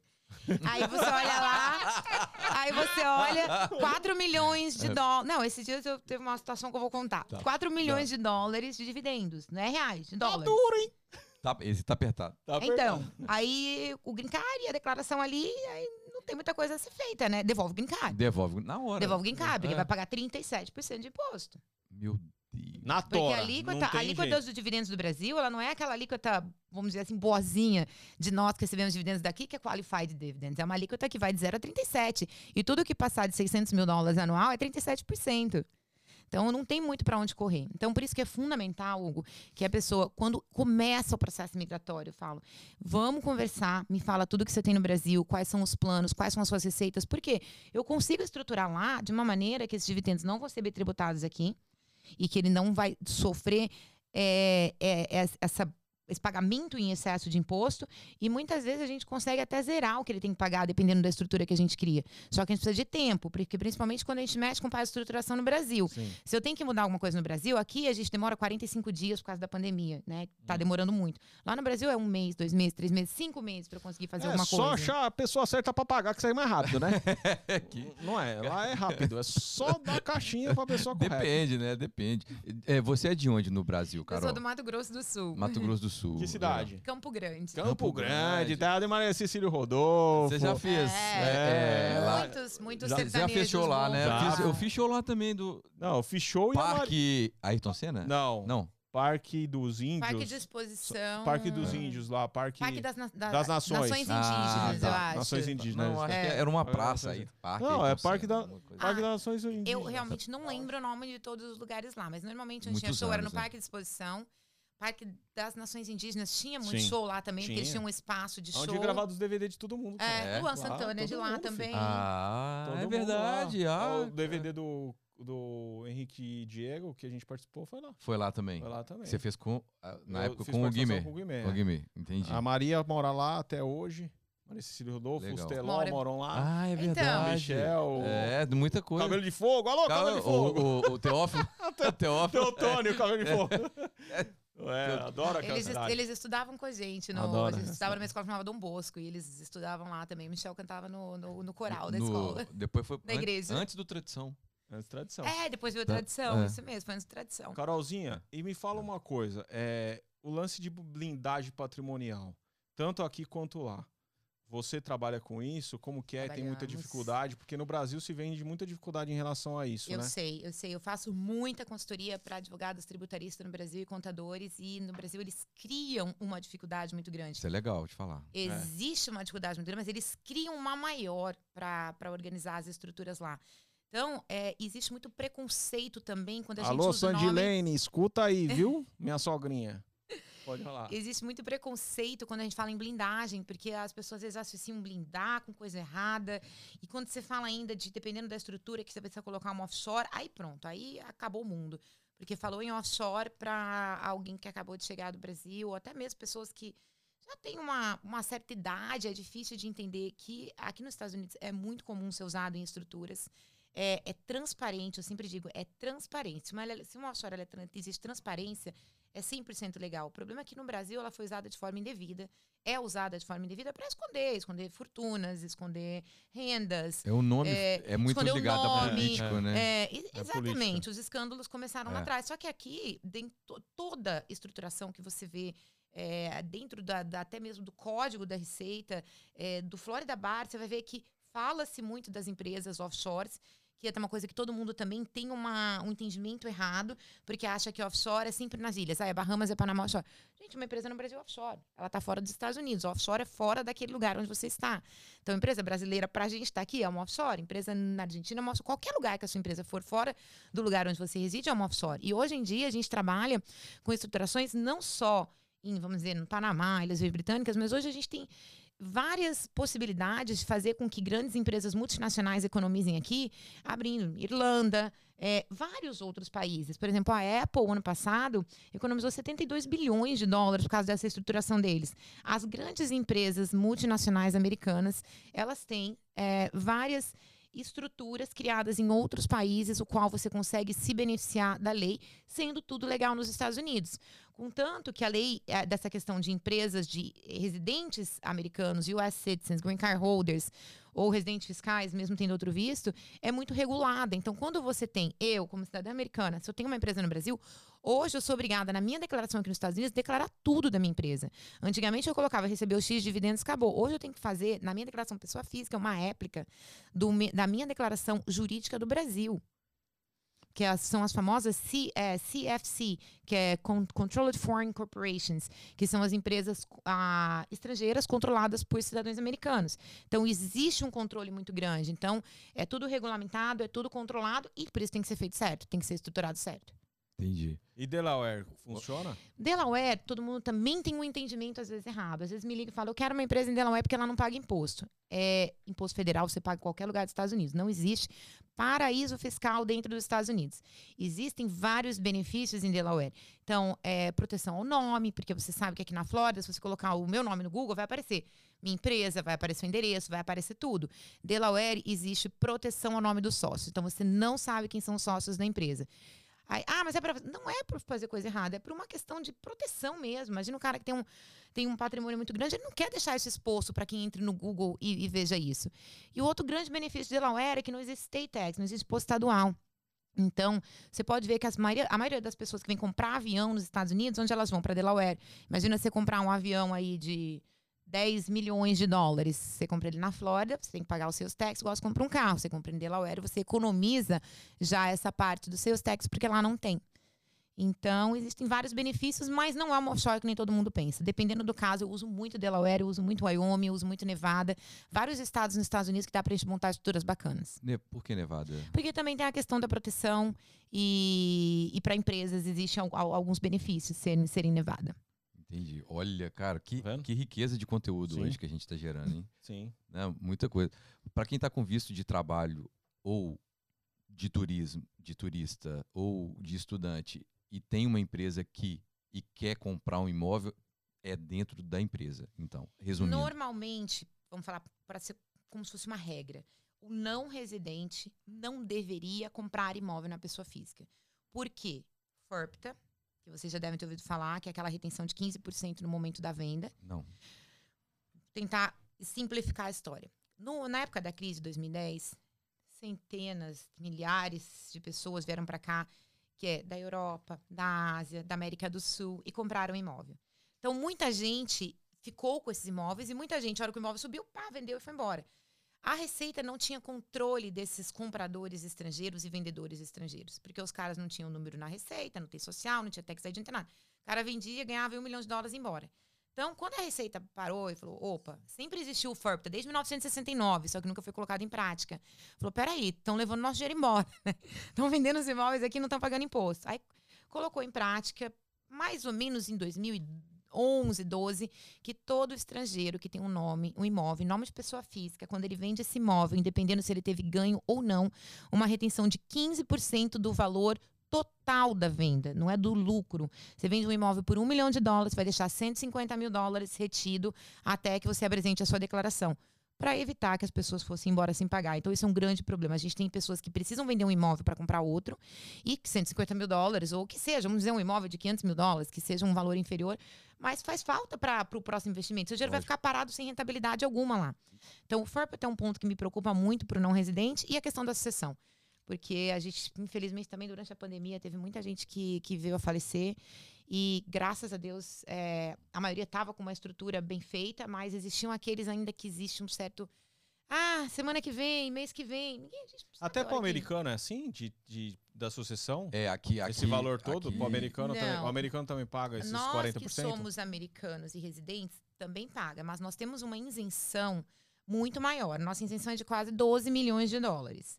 Então, quer dizer, o cara tem que ter um patrimônio significante para ele pagar esses 40. Uhum. Só que existe, não é só a questão dos 40%, existe a questão de inventário, que você tem que pagar 4% para advogado, mexer com corte. Então, tudo que eu puder estruturar para o dia que o matriarca ou patriarca vier a falecer e que eles economizem tempo e dinheiro, a gente faz. Então, a gente cria estruturas para proteger contra o imposto de sucessão e para proteger, proteger contra o espólio também, porque é muito burocrático também o processo de inventário aqui, até que você consiga receber os bens do, de, do seu pai, da sua mãe, de quem, de quem vier a falecer. Então, não é só a sucessão. Tem essa questão também de depois, tá? Mas eu só tenho 2 milhões de dólares de, de bens, então não precisa me preocupar. É, mas 2 milhões de dólares vai pagar 4% para advogado, depois você tem corte, depois. E você vai agregando valores. Então, por, por que Foi não metade. fazer uma estrutura em vida que os seus herdeiros vão ficar tranquilos, sua família vai ficar tranquila quando tiver que receber esse patrimônio? Ô, Carol, e conta aí, é, conta aí não. Fala pra galera, porque às vezes eu falo e o pessoal não acredita, que aqui, além da multa, existe uma coisa bem séria, ou paga ou vai preso. E isso daí pode demorar anos para acontecer. Pode. Pode bater na porta a qualquer Como momento. assim? Se você não pagar vou... o valor que você deve, ou eles entenderem que foi um crime que você, crime. que você fez realmente consciente, você vai ficar preso. Como assim? Não entendi. É imposto. Ca... Em casa? Ah, imposto. imposto. Ah, tá. Imposto. Explicar. Uma das coisas mais graves que existe hoje aqui em termos de imposto é o seus tax. Muita gente abre empresas que vende produtos e não cobra seus tax. Ou, pior, cobra e não sabe que, o, que aquele imposto que foi cobrado tem que ser passado para o Estado. Então, eu tive casos, é, não só um, mas não foram muitos, mas dois ou três casos de clientes que foram presos por causa de seus tags. Então, a pessoa abriu um estabelecimento num local bem movimentado e estava cobrando seus tags e não estava pagando para o Estado. Então, eles têm um registro. Você está dentro de um Florida Mall, você está dentro de um Millennium Mall, você está dentro ali da roda gigante, com um quiosco que for, eles sabem, você tirou um occupation license para estar tá ali. Aí você tem a licença, eles estão vendo você aberto e não, não chega os seus tags nunca. Então, a gente teve alguns casos, a pessoa foi advertida, é, a reporta seus tags, paga os seus tags. Segunda, terceira. Não é uma coisa assim que acontece da noite pro dia, vão bater na minha porta. Então, eu sempre digo, a Receita avisa muito antes de chegar nesse ponto. Antes de chegar num ponto de uma penalidade também, eles avisam muito. E diferente do que todo mundo pensa, que no Brasil é aquela coisa oficial, chega, você já se treme. Não, eles são extremamente educados, eles te explicam quais são todos os seus direitos. E eles tentam ajudar. Só que aí, quando eles veem barbaridade, eu já fui em auditorias, assim, que é, é ridículo que a pessoa fala para o auditor. É, tem coisa que não dá nem pra mencionar as besteiras que ele fala. É, se eu escrever um livro, assim, contando pérolas de auditoria, tipo, acho que vira um best-seller das barbaridades que a pessoa fala que, que tá vendo auditor. É tudo culpa da Carol, eu não sei de nada. Aí o auditor já tá acostumado com isso, na minha cara, eu falei, é tudo culpa da Carol, né? É, coitada da Carol, é tudo culpa dela. Ah, eles tentam jogar pra sempre, você. Sempre, eu sempre sou ocupada. Toda vez na frente do auditor, a culpa é minha. Eu que. Do cara se safar, né, velho? Meu Deus. Eu posso se safar. É sempre culpa minha. Mas o auditor é. já está acostumado, porque a pessoa fica desesperada, principalmente o brasileiro, que tem a cultura de, de receita do Brasil. E quando eles descobrem que é fraude, porque uma coisa é, eu fiz a minha declaração, que nem você tentou fazer você mesmo, que nem eu disse, você entrou na internet. realmente é, você desconhece a lei. Você não pode chegar e falar, eu não sabia. Não existe, eu não sabia. Se você vai fazer alguma coisa, você tem que saber é, abrir uma empresa, quais são as suas obrigações, quais são os seus direitos. Mas aí, depois da entrevista que eles fazem com o taxpayer e identificam que o cara propositalmente, depois das respostas, fez aquilo, aí já sai do nível de auditoria, vai para um outro nível de corte, aí o cara tá sujeito penalidade ou até 10 anos de cadeia.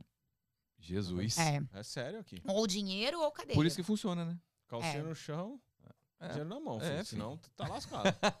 Por é, é, tá lá. Aqui é. Por isso que funciona. E- Funciona. E, beleza, o cara adquiriu o imóvel e no meio do, do financiamento ele optou por ser um residente. Muda alguma coisa? Muda, a gente muda toda a estrutura. A gente tem vários casos de clientes que vêm para cá ou que vieram para cá com a intenção de só ser investidores e hoje moram aqui. Sim. Então a gente muda toda a estrutura. Veio como não residente, tem toda aquela estrutura de empresa para proteger o patrimônio, proteger de sucessão, minimizar impostos. Virou residente, eu não preciso mais da empresa, dependendo do caso, porque o cara tem um patrimônio menos de 12 milhões de dólares, eu tenho como trabalhar isso na pessoa física e o que às vezes para o residente é melhor. A casa que você mora não vale a pena estar no nome de uma empresa quando você é residente, porque ela vale muito mais a pena estar no seu nome por causa do Homestead Exemption. Então você tem um desconto no IPTU. Então, a primeira coisa que o cara- que o cara vira residente, a casa que ele mora, eu já tiro da empresa e já ponho para a pessoa física dele, porque ele tem direito a esse benefício. A- aquele mora, a- aquele vive, é, aquele tem como Vacation vacation, aí já é, É. Aí não tem esse benefício. O Entendi. benefício do Homestead, o que, que é o Homestead? Eles dão um desconto no valor do seu IPTU por ser o seu primary home. Então, outra vantagem do primary home é que a sua casa não pode ser tomada. Qualquer problema civil, criminal, qualquer coisa que acontecer com você, o seu primary home é assim, intocável.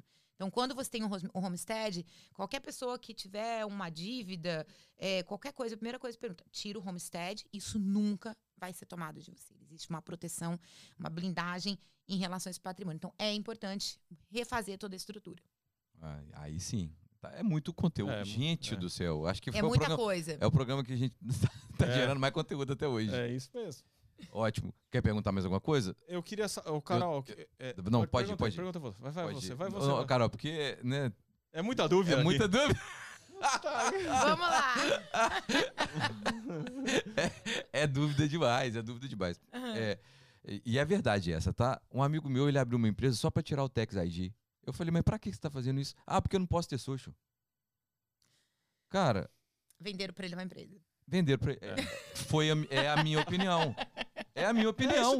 É, Raciocínio lógico. É, é, é, exatamente. Não, eu sabe o que eu acho que pode ter acontecido também? É, muitas vezes a gente me precipitei falando isso, mas eu acho que pode ter acontecido o seguinte: talvez a pessoa que ele buscou, ele deve ter exposto a situação deles, talvez algum serviço que ele vai estar fazendo paralelo. O que existe muito é as pessoas que não podem trabalhar, principalmente as pessoas com F1, abrirem uma corporação, que é aquela empresa que é bitributada. Mas a corporação não leva nada para a pessoa física. Então ele abre uma corporação, aí ele tem o EIN number da corporação, tudo que é da corporação é, é de receita e de despesa lançado ali, paga o imposto da empresa e a pessoa física não aparece em lugar nenhum. Então, não sei se esse foi o caso dele, mas é que normalmente o que acontece da pessoa abrir uma empresa para ter um tax ID é nesses casos que existe algum trabalho envolvido. Acho que ele queria mais era cartão de crédito. É. Pode ser. Carol, uma outra pergunta. É, quando você tem uma empresa, você compra o materia- a matéria-prima de um, de, um, de um supply. Você comprou essa matéria-prima, você executa a montagem de tudo, você pagou o sales tax na compra da matéria-prima. Você tem que cobrar o sales tax também de quem você está vendendo a, a, a, estrutura montada ou não? Excelente pergunta. Ou não? Ou aque- aquele, aquele, aquela parte ali de montagem seria só um- uma prestação de serviço? Uhum, excelente pergunta. Porque se você vai comprar matéria-prima para, vamos dar um exemplo, é uma costureira. né? Então ela vai lá e compra o tecido. E aí ela vai montar um vestido. Então, se ela comprou o tecido pagando sales tax, é porque ela não tem o certificado de sales tax para cobrar. Alguma coisa está errada aí. Tá. Então, quem cobra sales tax tem o certificado de isenção para cobrar, para comprar sem pagar. Então, se eu vou vender taças, eu vou chegar na loja e comprar mil taças, eu apresento meu certificado, eu não pago sales tax. Quem paga o sales tax é o consumidor final. Agora, independentemente se essa pessoa cometeu um erro ou não de pagar o sales tax quando ela comprou o- a matéria-prima, é, na hora de vender, para ela estar vendendo um produto, ela tem que cobrar.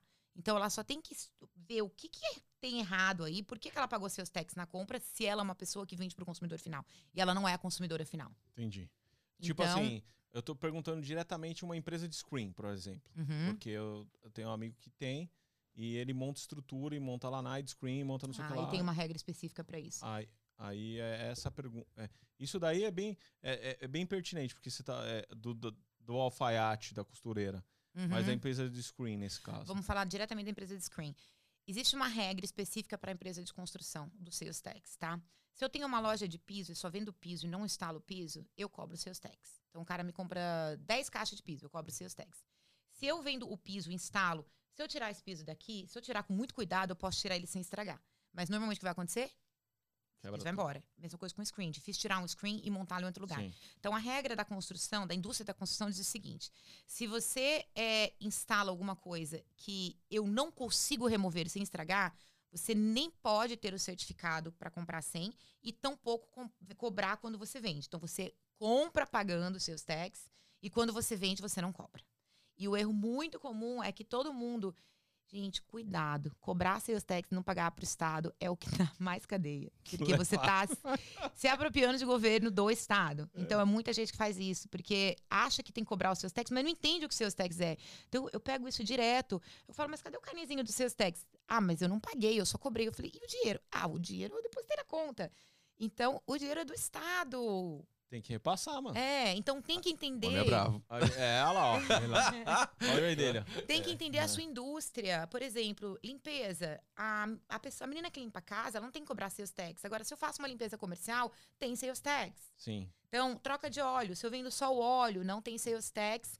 É, tem sales tax, desculpa, no, no, no óleo. Mas o serviço, troca de óleo, você, co- você cobra seus tax no combo. Então, cada indústria tem uma lei específica para os seus tax. Você tem que saber qual a sua indústria e qual a lei da- dessa indústria. In- Indústria de rental car, que hoje tem muita gente fazendo, tem uma lei completamente diferente de seus taxes. São outros taxes que são cobrados. E tem um monte de gente alugando carro, cobrando nada ou cobrando impostos errados. Entendi, entendi. É bom, é isso daí que a galera tem que saber, ó, porque vem aqui, ah, não, ô, monta isso daqui, faz aquilo ali, é não sei o que lá. E sem responsabilidade, cara. Tem que e- ter uma consultoria, Esse não tem jeito. podcast tinha que, esse podcast de hoje tinha que ter sido vendido, mano. Tinha, tinha. isso aqui é uma Tinha, consultoria daqui- que é cara. Isso daqui tinha que Isso ser, isso daqui tinha, que ser no Cara, Hotmart. Isso aqui a gente tinha que lançar na Hotmart. Tinha que É. ser no Hotmart. Vamos É. ver quanto tempo ele já tá aqui, então. Vamos ver o valor. Vai, vai precificar pra você ver aqui, ó. Já tem alguém que já, tá, já A sabe Bia até já tá quanto... com a maquininha do cartão ali, a Bia ó. tá A aqui, Bia tá gente. ali. a Bia, a Bia que teve aqui no último programa tá aqui com a maquininha É- ela já é pra empresária poder... da Larson. Ela é empresária da Empresária Larson. Larson, entendeu? Porque a Larson mudou a história. Carol, e, e de onde veio o incentivo à cultura que você faz aqui? Gente, pra quem não sabe, a Carol patrocina e incentiva várias ações culturais aqui em Orlando há muito tempo. Não só cultura, como também esporte. Pelo que o Hugo me falou no último Aham. evento de tênis aqui, foi promovido Muito por bacana. você, né? Foi. Nós Foi promovido o pelo- Larson Open de tênis. Sim. E de onde nasceu Eu, essa vontade de associar a sempre, cultura? Eu sempre tive essa vontade, desde muito nova no Brasil. Eu sempre era aquela que agitava as coisas na escola, na faculdade, para fazer festivais. Que eu acho que a coisa mais rica que tem não é o dinheiro que você tem na sua conta bancária, mas é exatamente isso: é cult- cultura, é arte, educação, esporte. Então, toda vez que me convidam para participar de um evento, é, seja ele dar um show como agora, ou um Florida Cup, ou um, um Open de tênis, é, aquela energia e das pessoas que estão ali, que são as pessoas que estão envolvidas mesmo com o esporte ou com a arte, é uma coisa incrível. E eu acho que a, é a coisa mais rica que tem para o ser humano. A maior riqueza, eu acho que é isso. Então eu sempre apoiei e sempre vou apoiar. Qual que você tá apoiando agora? Xande. Xande, Xande, Nosso parceiro Xande. Xande. Nosso parceiro Xande teve E aqui. tem a semana que vem, seu ingresso já tá aí, viu? Meu ingresso já tá aqui? Já tá aqui. Ei, agora minha esposa ficou feliz, porque ela adora. Já tá aí, já, já tirei é seu mesmo, ingresso. mano? Já tá aí, tá É tudo mesmo? certo. Ó, obrigado, cara. É, Vou ter que te pagar? Ah, Achei que tinha ganhado, cara. Não, tinha que ter. Não, tá bom, A gente pediu tá pro bom. Xande, Xande deu uma Tá escarre- É, o escorregada. Xande escorregou. Ele sabonetou a gente, deu É. uma. Não, porque aqui, aqui não tem essa de cortesia, não, mano. Não, você que mas- deu cortesia do Guimê a vida inteira aí pros Não. Agora você. Aqui. Não, não, não. Aqui- a gente que sabe quanto custa fazer um evento É. e ser empresário de artista, a É gente verdade. tem que pagar mesmo. e E eu também né? acho. E- Isso a gente falou com a Bia no último programa. Zoou Tem que Bia pagar tudo, mesmo, mas tem que cara. pagar Tem- mesmo, é, aqui, esse negócio de cortesia É, já era. cara. Gente, eu acho também uma energia incrível, sabe? Essa É. energia do, do pré-show dá muito trabalho, né? Muito trabalho. Muitas coisas que você sabe que É. acontece do, do antes, no durante, no depois, mas eu vibro muito com isso. É uma coisa que me, me alimenta participar disso, ver essa Se correria o bichinho do... picar, ferrou, viu? É, É. já é. Ah. É. Cuidado. Aí tá, depois- cuidado. Aí depois a gente vai ter que entrar de psiquiatra ali. Cuida, é exatamente. segurada nela, exatamente, Aí eu vir aqui exatamente. fazer terapia, não mais Terapia, falar de é. contabilidade. Não, aí é terapia, meu, pelo Por amor de favor, Deus. me né? ajudem. Oh, Peraí, antes de sair da- do papo da contabilidade, né, pra gente ficar mais contraído aqui. Não, eu, te, eu queria, eu queria eu- só. fa- tem uma história que ela tem que contar. Não, ela vai contar, ela vai então contar. vai, da contabilidade. Então, mas é, eu queria saber aqui por que que todo mundo tem foundation. Por que, que todo mundo tem uma foundation? Aí bigodou. Vamos Hã? lá. É, é? existem. Eu tenho, Não? eu tenho, eu tenho, Hã? uma, eu tenho uma, um instituto, na verdade. Eu vou te explicar o meu objetivo Não, e mas o que não- eu essa conheço pergunta de, não foi pra você, não. de outras pessoas. É, honestamente falando, existem muitas fundações que realmente têm uma causa boa, têm um objetivo, mas infelizmente existem muitas fundações non-profits que são feitas para o benefício de uma pessoa ou de um grupo. Então, é, eu passei, quando eu me formei, me especializei em non-profit. Então, eu faço muito processo de 501c3, que é licenciar a fundação, igrejas e todos esses tipos de institutos, porque eu achava, sempre gostei dessa parte de eventos beneficiários, tudo isso.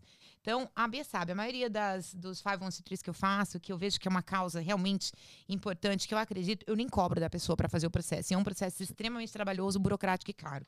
Então, eu faço porque eu aprecio as pessoas que têm esse tipo de iniciativa.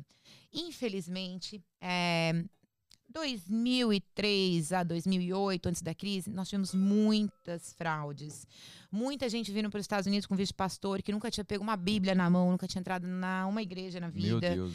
Então, os- hoje, é, a Receita Federal, o Estado, eles olham para as non-profits de uma maneira assim, com muito cuidado. E olha, tô olhando, tô vendo o que você está fazendo. Porque, infelizmente, como qualquer lugar do mundo, aqui também tem pessoas que usam da situação para ter um benefício próprio. Então, existem muitas fundações realmente Sim. que as pessoas ajudam pessoas que precisam, mas existem fundações que. Porque aqui incentiva, né? Porque lá É. no Brasil não incentiva. Não. A, gente, é, a minha família trabalhou muito tempo no terceiro setor, né, com casa de recuperação Uhum. e, e, e- e também asilo, e não tem incentivo nenhum. Pelo contrário, o Ministério Público queria era fechar, queria era diminuir as vagas do Pra asilo não ter que meu sogro tinha. o dinheiro deles com, né? Não, meu, Sim. so- meu sogro, ele fez um, ele construiu um asilo por conta própria, sem incentivo nenhum de governo nenhum, e o Ministério Público às vezes ainda ia lá para tentar é, arrumar algum problema, assim, é, não para tentar arrumar algum problema, diminuir o número de leitos que tinha, porque a legislação permitia tanto e tal, mas é, é, até pelo contrário, assim, na cidade que tinha, ele tinha até uma força legal, mas não tinha incentivo nenhum, nunca precisou de, de prefeito, essas coisas lá e nada. Mas Uhum. aqui é, é pelo que eu estou entendendo, o país incentiva você ter uma, uma fundação para você distribuir isso para realmente quem precisa, Pra né? ajudar as pessoas. Porque lá não tem incentivo, Não. cara. É, é. Lá não adianta O que, você que abrir. tem incentivo lá, velho? Hã? O esporte não tem incentivo, a É. educação não tem incentivo, a saúde não tem incentivo. O que, É. que tem incentivo? Os caras só querem brigar por benefício próprio, um É. querendo. Agora o negócio da vacina, aí eu comprei, eu gente, comprei, é. não sei o que lá. É, Puta cara. rolo do caramba. É. É muito triste. Ah, eu nego no- falando Você assim. já voltou lá algumas, muitas Ó, vezes? vou Você falar um vai lá? negócio essa semana aqui, Ah. ó. Chegou uma amiga minha pra mim e falou assim: a gente não. Pô, achei que ia me vac... pela previsão que começou a história, eu ia me vacinar em 2022 na previsão. Eu falei, Mas vai vai acreditando na mídia. Ela já É. vacinou, velho. É, mano. é. Falei, vai acreditando na mídia É, aí, é. larga a mão de ser otária. É. Tem, que, tem que É. acreditar no que você tá vendo. É, Não que estão passando na sua cara. E o Brasil é assim, cara. é. E o pior, o pior, o pior é que as pessoas elas acreditam em tudo aquilo que elas escutam, né? E tem essa questão do, do controle da mídia no Brasil. E a pessoa assiste aquilo, aquilo é verdade. Ela não, não- não- não vai atrás, né, de saber Sim. realmente o que está acontecendo. Essa questão do abuso do governo, gente, de uma Sim. pandemia. É. Desvia verba e, É. e o povo morrendo de É. Covid. Não tem Não, e o explicação. negócio, o Não negócio do explicação. oxigênio da, da, da- Amazônia lá, tá todo É. mundo metendo pau em todo mundo lá. Os caras receberam, no dia que faltou oxigênio, ela tava, faltou oxigênio. Quer dizer, dois dias depois, a Força Aérea levando oxigênio pra lá. Não podia ter avisado 20 dias antes? Entendeu? Então, assim, não, por quê? Porque tem que denegrir a imagem de fulano, ciclano, beltrano, pra mim ter benefício, aí mata um monte de gente. É sacanagem, velho. Carol, Brasil tem. O, o que que. Eu queria só entender. O que que você faz com os contadores que a Bia falou que é um, pro- um projeto Ah, legal, é. né? E que a gente poderia explorar um pouquinho. Essa, essa ponte que você faz com, com- com os contadores de lá. É um projeto futuro? É uma mentoria? O que, que você É, está É uma pensando? mentoria, Ah. é porque hoje a profissão de contador Ó, no o Bruno Brasil... já, vi- já fazendo ela virar um infoproduto. tá vendo, né, Bia? Não é isso, cara. Tá cara, vendo? Ô, depois. Bia, Cara, Tem jeito não. olha o tanto de Esse- informação que ela passou com a naturalidade e, e com É a. que é o seguinte, e com a eu não sei se você didática. sabe, o Bruno é o maior lançador de infoproduto. o- Não, o melhor, o ma- maior não, o mais competente. É, Ó. é porque, é É, porque o Porque Hugo- o maior tem um monte de gente que fala que é o maior, mas Ele- competência é com É ele, ele. entendeu? Não, o Gostei. O Hugo é meu Ah, amigo, não é porque né? é meu Então- amigo, não. É sério, é sério. Tô, Então, é, obrigado, verdade, obrigado. Tô- Mas eu acho que a gente tem que levar valor. Então, assim, um podcast desse é para isso. A felicidade hoje que a gente fica de tanta informação que você vai levar, olha o tanto de conteúdo que a gente pode explorar desse episódio de É. hoje para quem mora aqui, ou para quem tá comprando alguma coisa, ou para quem tá querendo vir, ou para quem só é investidor. Cara, a gente falou de tudo. Não, tem, dentro da Sim. contabilidade existe muita coisa bacana de falar. Não é porque eu sou apaixonada Sim. por contabilidade, né? Mas eu acho que é um assunto que todo mundo precisa saber, que todo mundo gosta de escutar, porque acaba beneficiando todo mundo. Mas você tem noção o tanto que ajuda mesmo? Eu tô falando de experiência própria minha Uhum. aqui agora. Hoje, para mim, foi uma reflexão, Uma aula. Bom, sabe? Pra mim também. É, então. E, e é difícil. A gente fala assim, ah, Orlando tem muito brasileiro. Não, mas ainda é difícil. É. Com o com acesso, com todo o acesso de informação que a gente tem, a gente chega aqui e ainda é Da É. cabeçada. da cabeçada. É. É o que você falou, escuta muita gente. Então, pô, cara, você tá aqui tem 20 anos, tem que sentar com uma pessoa dessa. É um privilégio pra gente você estar aqui hoje. Te Obrigada. agradeço.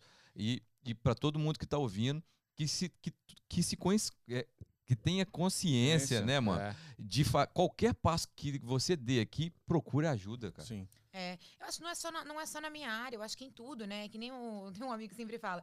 Você precisa de um. Você Chega- precisa de um isso, médico. Eu isso. tava Pode puxar, pode puxar, aqui, pode mas ele puxar. não Pode abaixa. baixar. Pode, com fo- pode baixar. Aí. Aê! Aê! Agora vou. É que ele tava bem aqui. Tadinha, ela tá assim, tem abaixar, mas duas aí ele não horas. abaixa. Tá duas horas. Então, é, até me perdi o que eu tava Tá. falando. A gente tava falando da questão, acho que do CRC no Brasil. Isso, isso. Aí, pelo- a importância que é dessa ponte sua com os profissionais lá e É. com os clientes também. Tem, tem, assim, a ponte com o cliente é uma coisa que eu adoro fazer, né? Passar informação pessoal do Brasil, dessas diferenças aqui, mas a, a com o contador está sendo uma experiência maravilhosa. Por quê? Hoje, a, conta- a profissão de contador no Brasil, ela ainda assim. Existe alguns preconceitos, sabe?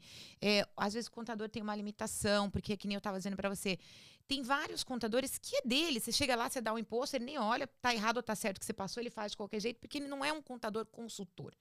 O que eu gosto mais na parte da contabilidade é a consultoria e de resolver os problemas. Não vou conseguir resolver esse problema, estou vendo que tem vários problemas ao redor.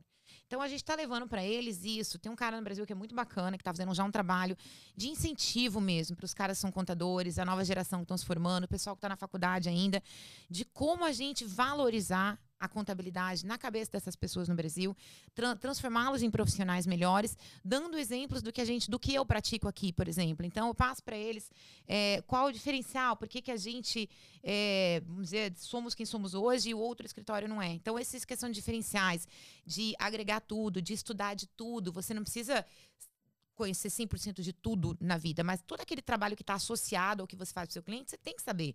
Eu tenho que estudar, eu tenho que estudar real estate, eu tenho que estudar imigração, eu tenho que estudar várias coisas que não são da minha área. Não adianta eu chegar para o cliente e falar só de números se tudo ao redor eu não entendo. Então você Verdade. tem que ter um conhecimento em, em várias outras áreas. E esse trabalho, quantas pessoas são, Bia? São 55 mil?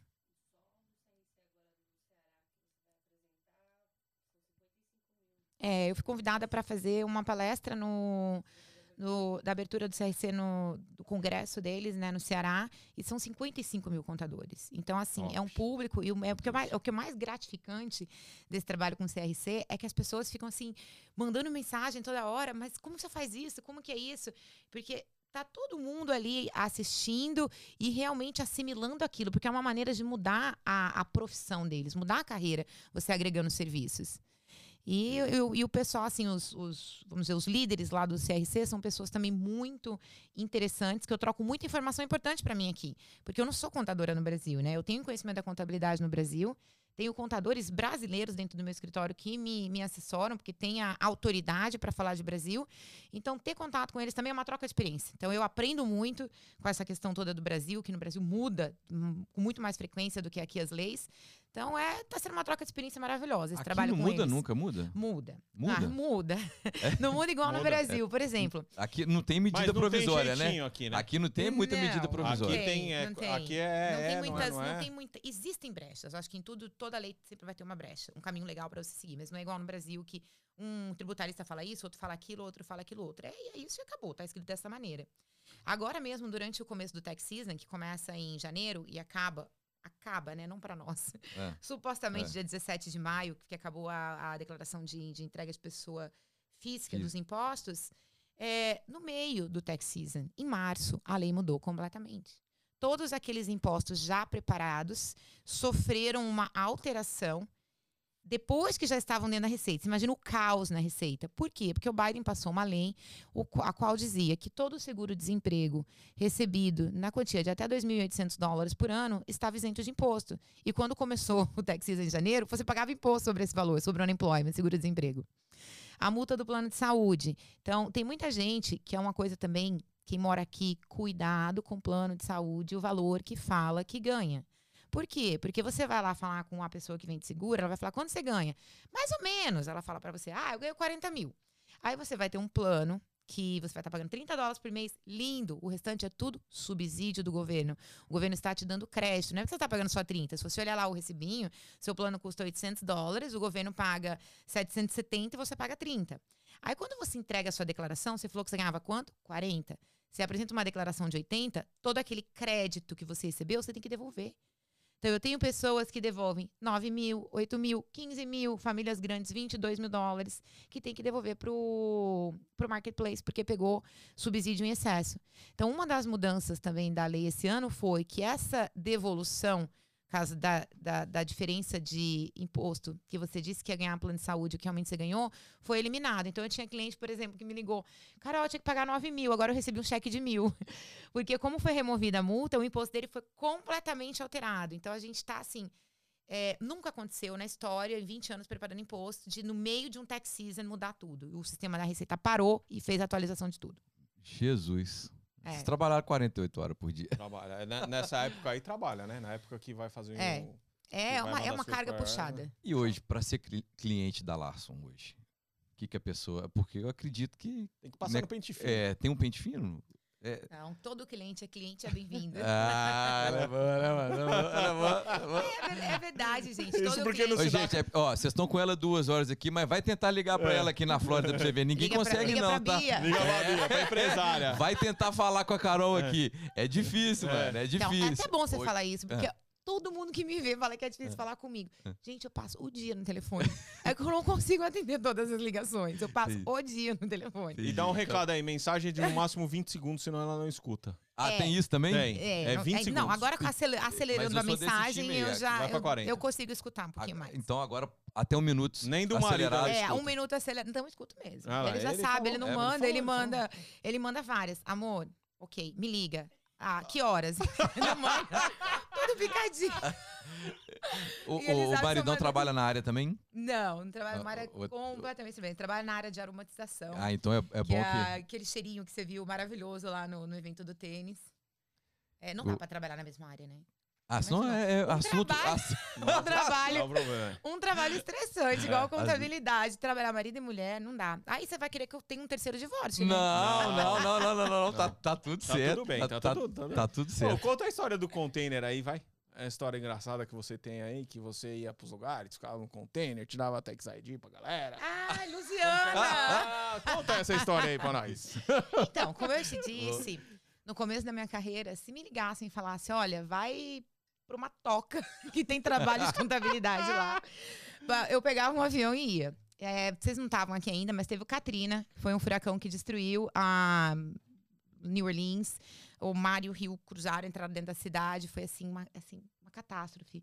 Eu cheguei na cidade dez dias depois, convidada por uma empresa de construção de brasileiros, que foi contratada para reconstruir parte da cidade e o lugar onde estavam os corpos e os mortos iam chegando, que era no, no Superdome, que é um estádio bem famoso, que inclusive teve uma final do Super Bowl lá. E esse brasileiro me chamou e falou: Carol, eu tô com, tipo, ele precisava de, de 30 funcionários que ele tinha contratar 500 para começar a obra e depois mais 500. Foi assim, um projeto imenso. E quando eu cheguei lá, eu imaginei que tinha tido um furacão, mas que tinha um hotel para ficar. Gente, a, a cidade estava destruída. Eu saí do aeroporto para eu conseguir chegar a este lugar onde eu fui ficar os containers. A gente teve que dar, fazer retorno três vezes. Pegamos uma, uma highway, quando chegamos, era um barco atravessado no meio da pista aí volta para tentar pegar uma outra saída. Aí chegava, eram casas de ponta cabeça. É, barco era o que você mais via, porque é uma região onde tinha de um lado o mar e do outro lado o rio, então os barcos, é, carro pendurado em árvore, porque a altura que a água subiu. Então não tinha onde ficar, só que eu não sabia. Eu achei que eu ia ficar num hotel super confortável. E fui para trabalhar por acho que quatro, cinco dias. Aí quando eu cheguei, ele falou: ah, você quer ficar no primeiro lugar onde você vai? Ou vamos lá para você já falar com o pessoal da, da obra? Eu falei: ah, vamos lá falar com logo o pessoal da obra e já começa a adiantar. Quando eu chego lá, era literalmente um acampamento cheio de, de trailers e de containers, porque tinha lugar que era container, tinha lugar que ainda era trailer, onde as mulheres ficavam, as que foram contratadas, ainda era trailer, porque tinha banheiro, onde os homens ficavam, eram uns acampamentos todo aberto. E me deram um trailer e eu ficava 12 horas dentro daquele trailer, cada hora entrava uma pessoa para fazer tax ID, para abrir uma empresa. Porque o governo meio que abriu mão dessa questão de quem era legal, quem não era. A cidade precisava ser reconstruída, urgente, precisavam abrir a cidade para as pessoas voltarem. Então, era. É, gente com, com, com green card, que era de papel alumínio atrás. Social Security, que em vez de ser azul, era verde. Eram coisas assim, é. sabe? Que o, o a pessoa do, do, do, da prefeitura que organizou tudo isso falou: faz, faz. Não, você não tá vendo nada, não questiona. Eu falei, ok, dá pra fazer, eu faço. Não tem problema, não tô vendo nada. Cara, é, é social, né, mano? É, é, aqui, aqui. Pensando no. no so, sobrepõe, no bem, né? So, sobrepõe outras coisas. É. Oh, muito legal sua participação. Acho que a gente tinha que ligar pra alguém hoje, mano. Faz, faz três programas que a gente é, não liga. Tem que ligar. E a gente, pra encerrar, então a gente sempre escolhe. Você escolhe alguém. Você escolhe a gente alguém quer, pra ligar. A gente quer pegar alguém de surpresa que seja amigo seu, que não pode ser a Bia. É. Quem? Que a Bia tá aqui. E aí, pra poder contar uma história. Ok. Ai, Quem? a Bia já vem com essa ideia. O quê? O quê? O quê? Eu não falei, né? Ah. Eu tinha um bloqueio de falar em público e de falar, assim, de conversar. Se tivesse, se tivesse um microfone, eu não falava. Eu não falava, eu saía correndo, eu chorava, eu tremia, eu passava mal, passava mal, perder pra Bia. Porque em 2000 e... Eu fui palestrante no Brasil, antes de vir pra cá, eu palestrava no Sebrae e tudo mais, não tinha problema com o público. Aí um dia eu fui para um evento no Fogo de Chão, quando abriu o Fogo de Chão, acho que deve ter sido em 2006, 2007, não lembro. E eu não estava preparada para ser chamada para falar. Um evento assim para mais de 100 pessoas e várias pessoas que eu não conhecia. Não estava me sentindo à vontade no evento. E um amigo meu, que é grande amigo meu até hoje, o Fred, me fala assim: "Vem aqui, Carol, a Carol da Larson vai falar um pouquinho com vocês". Eu fui pegar tão de surpresa que a hora que eu cheguei, que eu peguei o microfone, deu assim, eu não, eu não sabia nem meu nome. Eu não sabia me apresentar para falar quem eu era. Então, aquilo me marcou muito. E aí, toda vez que eu vi um microfone, eu lembrava daquele dia. Então, toda vez que eu vi uma câmera, eu lembrava daquele dia. E essa minha querida, né? Assessora, é. gerente. Você tem que falar, você tem que ir. Na época da pandemia, ninguém, ninguém podia se ver. Então, era tudo, tinha que falar, fazer vídeo, é, gravar stories. Eu, não, Bia, pelo amor de Deus, não faz isso comigo.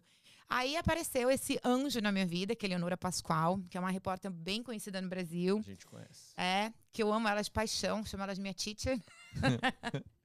não consigo é. chamar ela de outro nome. E a Bia me apresentou ela para que eu conseguisse perder esse medo e começasse a fazer os vídeos que ela queria, gravar os webinars, fazer os stories, Sim. tudo mais. E assim, mudou minha vida em relação à questão do. Quebrou. Quebrou, Quebrou né? É que Quebrou na verdade. Cara, achei que você. Achei não sabe, nunca imaginaria. Fala bem demais. Fala cara. demais, fala bem demais. Esse... Mas no, na hora que acabou esse primeiro vídeo que ela fez, ela ficou. Deu um chilique. Ah, você tá, ah. Você tá, sabendo. Você tá sabendo de muita ela informação um hoje. Um o que aconteceu? Minha primeira live. Ah. Foi live, Bia? Foi uma live, minha primeira live. Eu me tremi, eu suava, eu suava. Que eu tinha feito maquiagem, o meu cabelo que escorria, assim, sabe, o suor. Eu tava já com o cabelo molhado, a maquiagem toda borrada. Aí eu entro na live assim, minha mão aqui embaixo tava assim, né, toda tremendo. Aí vai, tô ali, assim, dura na live. Assim, eu gaguejava, não vinha palavra, tudo que você pode imaginar aconteceu. Quando chega no final, a Bia acabou, falei, graças a Deus, acabou essa porcaria. Bia, nunca mais vou fazer isso na minha vida. Bia, para, para, tá filmando. Porque quando você não desliga e fica Tá ao vivo? tempinho ao vivo. E, e tem esse pedacinho ainda? A Bia acho que deletou. Cortou? Você cortou? Não, aí. Não dá pra, não dá pra colocar aqui? A Bia cortou. Ah, que legal. Não, e tipo, assim, no final não foi uma live tão ruim como eu achei que tinha Aham. sido durante, né? Era um conteúdo bem interessante. E aí a Bia teve que deletar, né? Porque eu acabei com o final. E a gente vai Acabei. ligar pra quem? A gente vai ligar pra Titi. É, ah, pra É. ela. Ah, que legal, cara. Você Pra ela, conhece contar, ela, né? pra ela contar pra Cara, vocês. você conhece também do Brasil. Ela Ah. era uma repórter. Ela é, bem, ela é bem grande, respeitada demais no Brasil, velho. Não, eu Eleonora Pascoal, que você não não? lembra, cara. Pô, eu- coloca aí no Google Eleonora Pascoal pra você ver. É, uma super jornalista. É, excelente professora. Porque o, o medo, um, um medo muito grande que eu tinha, que eu tava dizendo pra vocês. Cara, questão- conheço demais. Conhece? Hum, conheço demais, rapaz. Ó, tá chamando. Alô? Oiê! Alô? Oi, Titi, bebê. Tudo bom? tudo bom, meu amor? Tudo, Carolzinha. Tudo bem? Quem tá falando? Ó, O Nelson falando oi pra você Oi, também. Nelson, tudo bem? A gente tá aqui bom, ah, ao vivo na gringa e eu tinha que chamar alguém. Eleonora. É. Boa tarde, Oh Eleonora. Claro my que eu chamei God! Boa tarde, Nelson. Estamos ao vivo Oh aqui my com a sua. God! Estamos ao vivo com a sua aluna aqui, que está se saindo muito bem, diga-se de passagem. E a gente está ao vivo com ela e, a- e no final do. É um podcast aqui em Orlando. De duas horas, De Eleonora, duas eles estão me horas. fazendo falar. Já tem duas Eu horas assisti e. um pedaço. Já tem, ah, que Eu vi legal, um que honra. pedaço. Com uma professora dessa, como que não vai ficar bem na Exatamente. câmeras, né? E aí tinha que ligar pra alguém, ela falou: vou fiquei- ligar. Vou ligar pra Fiquei minha super professora. orgulhosa. Eu tava assistindo, eu, eu só não continuei assistindo porque eu precisei tomar banho, acabei de sair do chuveiro. Aí, Mas eu vi um pedação, fiquei super orgulhosa, super feliz com a performance dela, que tá linda, com os cabelos compridos, loiros, loiros, lindos. No- nós estamos aqui, então a gente te, ligou para duas coisas. Primeiro, para te dar parabéns, né? Não só pela sua carreira, mas pela sua Obrigada. aluna que está aqui saindo muito bem, né? E a gente queria ouvir alguma história dela no comecinho aí desse treinamento. O que, que você poderia contar pra gente? Se Ao foi vivo. fácil. Foi fácil, Uau, foi uau, fácil, né, vou entregar. Foi fácil. Não, a Bia já entregou Foi, todos os foi. meus podres, já entregou tudo. A Bia falou. Já A, a Bia falou antes. Esse desenvolvimento, Olha. Eleonora, pode falar, fica à vontade, a casa é sua. Carol foi uma excelente aluna, é uma excelente aluna, é um orgulho, é um orgulho. Meu, quando eu fui falar com ela a primeira vez, que eu vi os vídeos dela, rapaz, eu olhei e falei assim, meu Deus, e agora? A mulher estava cheia de brotoejo, cheia de brotoejo, não conseguia falar, suava, queria me fazer, chamar fazer um negócio, dar uma entrevista. Não, eu não vou, eu não vou, eu não vou, eu não vou. Não, você vai. Aí, não, então eu preciso tomar remédio. Eu peguei, dei água ela, tomou água como se que, ter fosse que essa, remédio. essa parte do remédio ótima. Ficou ótimo. Ela falou, não, eu preciso tomar um remédio que o meu médico me deu, porque eu estou muito nervosa. Ele falou para tomar, calma, eu preciso tomar, porque eu não vou conseguir fazer. Falei, tá bom, daqui que eu vou te dar o remédio. Aí eu peguei, botei água, dei água para ela, ela tomou água, achou que era o remédio. E a primeira palestra, você lembra da primeira palestra? A primeira palestra foi Quase muito morri, legal. quase A morri. primeira- Não, quase morreu nada. Ela foi ótima. O problema foi que quando a gente foi com a pessoa que falou antes falou mais do que devia, falou muito tempo. Ficava aí, quando chegou a vez dela, a pessoa que convidou ela para falar disse assim: Ah, você só tem, eu não me lembro agora, acho que era 20 minutos, uma coisa assim. Eu falei: Não, que 20 minutos? Ela fez a palestra, ela vai fazer a palestra inteira. E virei para ela e falei assim: Você vai no seu ritmo, é no seu ritmo que você vai falar, porque eu vou virar os slides aqui, você vai no seu ritmo. Cara, ela falou muito mais do que aquilo que a moça queria, muito mais do que aquilo que estava previsto, respondeu um monte de perguntas, foi the best, foi maravilhosa. Fiquei toda cheia, toda orgulhosa de ver ela falando bonitinha, bonitinha. Que legal, top, cara, que top, legal, top. gente, que, que legal, parabéns. Muito, Agora ela é muito aplicada, viu? Ela é muito aplicada. Tirou um fantasma dela, né? Que vinha com ela de, um, de uma palestra que. Não, ela ela está cada dia melhor, cara, cada dia melhor. Eu não vejo a hora de acabar com esse negócio de restrição para ver a Carol no palco falando, falando, falando, falando, falando, que eu tenho certeza que ela vai tirar de letra. Certeza, certeza. Titia. Estamos esperando esse dia. Parabéns pelo trabalho, Eleonora. Parabéns. É, é, é um trabalho ah, que realmente al, alcança outras vidas, né? Esse desenvolvimento pessoal você, você ajudando ela a desenvolver pessoalmente para ela ajudar outras pessoas. E eu, hoje é isso, né, Olha, gente? À vontade, pode falar. Não, eu ia dizer o seguinte, que é, eu escolhi a minha profissão porque eu achava que eu ia conseguir fazer alguma coisa pelas pessoas. Como jornalista, eu confesso para você que é, eu consegui ajudar e continua ajudando muita gente de várias formas, não só fazendo reportagem, mas às vezes as pessoas me procuram ou porque precisam de um médico, ou porque precisa de conversar, enfim. É, só assim eu já consigo ajudar algumas pessoas. Mas aí, quando eu parei, falei assim: mas espera um pouco, eu, eu posso ajudar de uma outra forma. E a outra forma é ajudar as pessoas a se conhecerem e ver que elas têm potencial para falar, entendeu? Porque eu, quando comecei, eu tinha uma voz que era assim, horrível, sabe? E aí uma pessoa virou para mim e falou assim: Eleonora, essa não é a sua voz. Você pode falar melhor, você tem uma voz melhor. E aí eu fui fazer aulas de dicção com uma senhora chamada Madalena de Paula, que era gaga, mas cantava em 500 idiomas diferentes, maravilhosamente, que desenvolveu um super método para que as pessoas pudessem usar a própria voz, que não é impostar a voz, é usar a voz que você tem. É, e essa mulher, ela foi muito generosa comigo.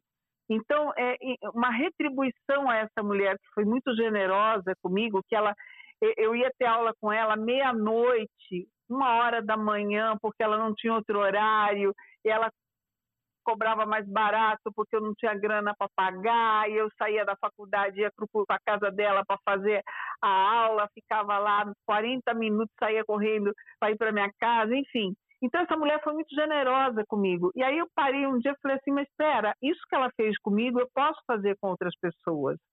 E tá aí, a Carol é uma dessas pessoas, e eu faço para muita gente. Eu vim para o Brasil agora para treinar uns empresários, para treinar umas pessoas, para treinar, inclusive, recepcionistas, porque tem gente aqui, eh, tem é, jornalista que faz um trabalho semelhante, mas que só treina presidente de empresa. Eu não, eu treino desde a telefonista, a recepcionista, o porteiro. Eu vou lá, eu converso, eu ajudo, porque eu acho que todo mundo tem o direito de aprender a falar, de saber falar, de saber se expressar. E eu fico tão feliz quando eu, chego nesse objetivo, quando a pessoa vira e fala assim: consegui. Vocês não fazem ideia. Tomei demais o tempo de vocês, né? Desculpa. Não! Tá enaltecendo o nosso é. tempo. Que, que isso? Que honra. Que honra. Tá convidadíssima. É, você tá em Orlando? Não, hoje eu tô aqui em São Paulo, no Brasil. Ah, eu vou voltar para Orlando dia 28, eu pego o avião à noite, chego 29 Aí vou ver a Carol no dia 29, vou ver a Bia no dia 29, e aí no dia 30, na hora do almoço, eu vou para o México. Ah, tá. Porque, ó, o Na Gringa tá de portas abertas e seria uma honra te receber aqui, viu, Leonor? Exatamente. Muitas histórias. Irei com o maior prazer. Com o maior prazer. Eu vou quando eu voltar do México, pode ah, ser? Claro, Lógico. claro. Ó, a o, casa é sua. Se não tiver gravação no dia, a gente vai abrir só para você. É o dia que você puder. Não, Exatamente. eu voltando do México, eu estou à disposição de vocês. Meu Deus, obrigado Muito demais. obrigado. Obrigado pela participação. Sua aluna está aqui saindo muito bem, muito bem. Então tá de parabéns, viu, por essa mentoria, por conseguir realmente desenvolver o melhor em cada um. Não é fácil não, né, Leonora? É um dom. Hum. Ah, não sei. O aluno é bom, o aluno é muito bom, a aluna é muito boa. A aluna é muito boa, a Carol. a Carol-. Foi, foram muitas horas É. de trabalho. Muitas horas. É, e E não eu, adianta. Mais, Agora, não quero, não vou mais, não quero, Tite, pelo amor de Deus, não vou desistir de tudo. É mesmo. não, de Eu, eu jeito tinha, nenhum. eu tinha Você sabe pavor, pavor. Não era assim, era, é. era pavor. Não, e o resultado ficava- tá fantástico hoje, né? Eu, eu ia contar, eu ia conversa, contar né? pra eles antes de eu, de eu te conhecer qual foi o motivo oficial de, eu- de de eu Ah. precisar da Eleonora, porque eu, eu já participava de vários eventos, né? E toda vez que tinha um evento, falava conferência de, empresa, de imprensa ou abertura do evento, eu falava, não vou. Não vou, não vou na abertura do evento, não vou na, na, na- do dia que tem que falar com a imprensa. Aí teve um evento que eu não consegui fugir, que foi o Carnabis de 2019.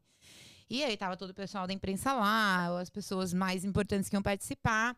E me chamaram. Aí quando me chamaram, eu imagino, eu não ia conseguir falar nada se eu não tivesse alguma coisa escrita, né? Porque o pavor que eu já tinha de imaginar que ia estar lá na frente, e pegar o microfone e falar. Então eu levei um, um texto escrito. Eu acho que me treinou, foi quando a gente começou a treinar, não foi? Não conhecia. Foi, eu né? acho que foi sim.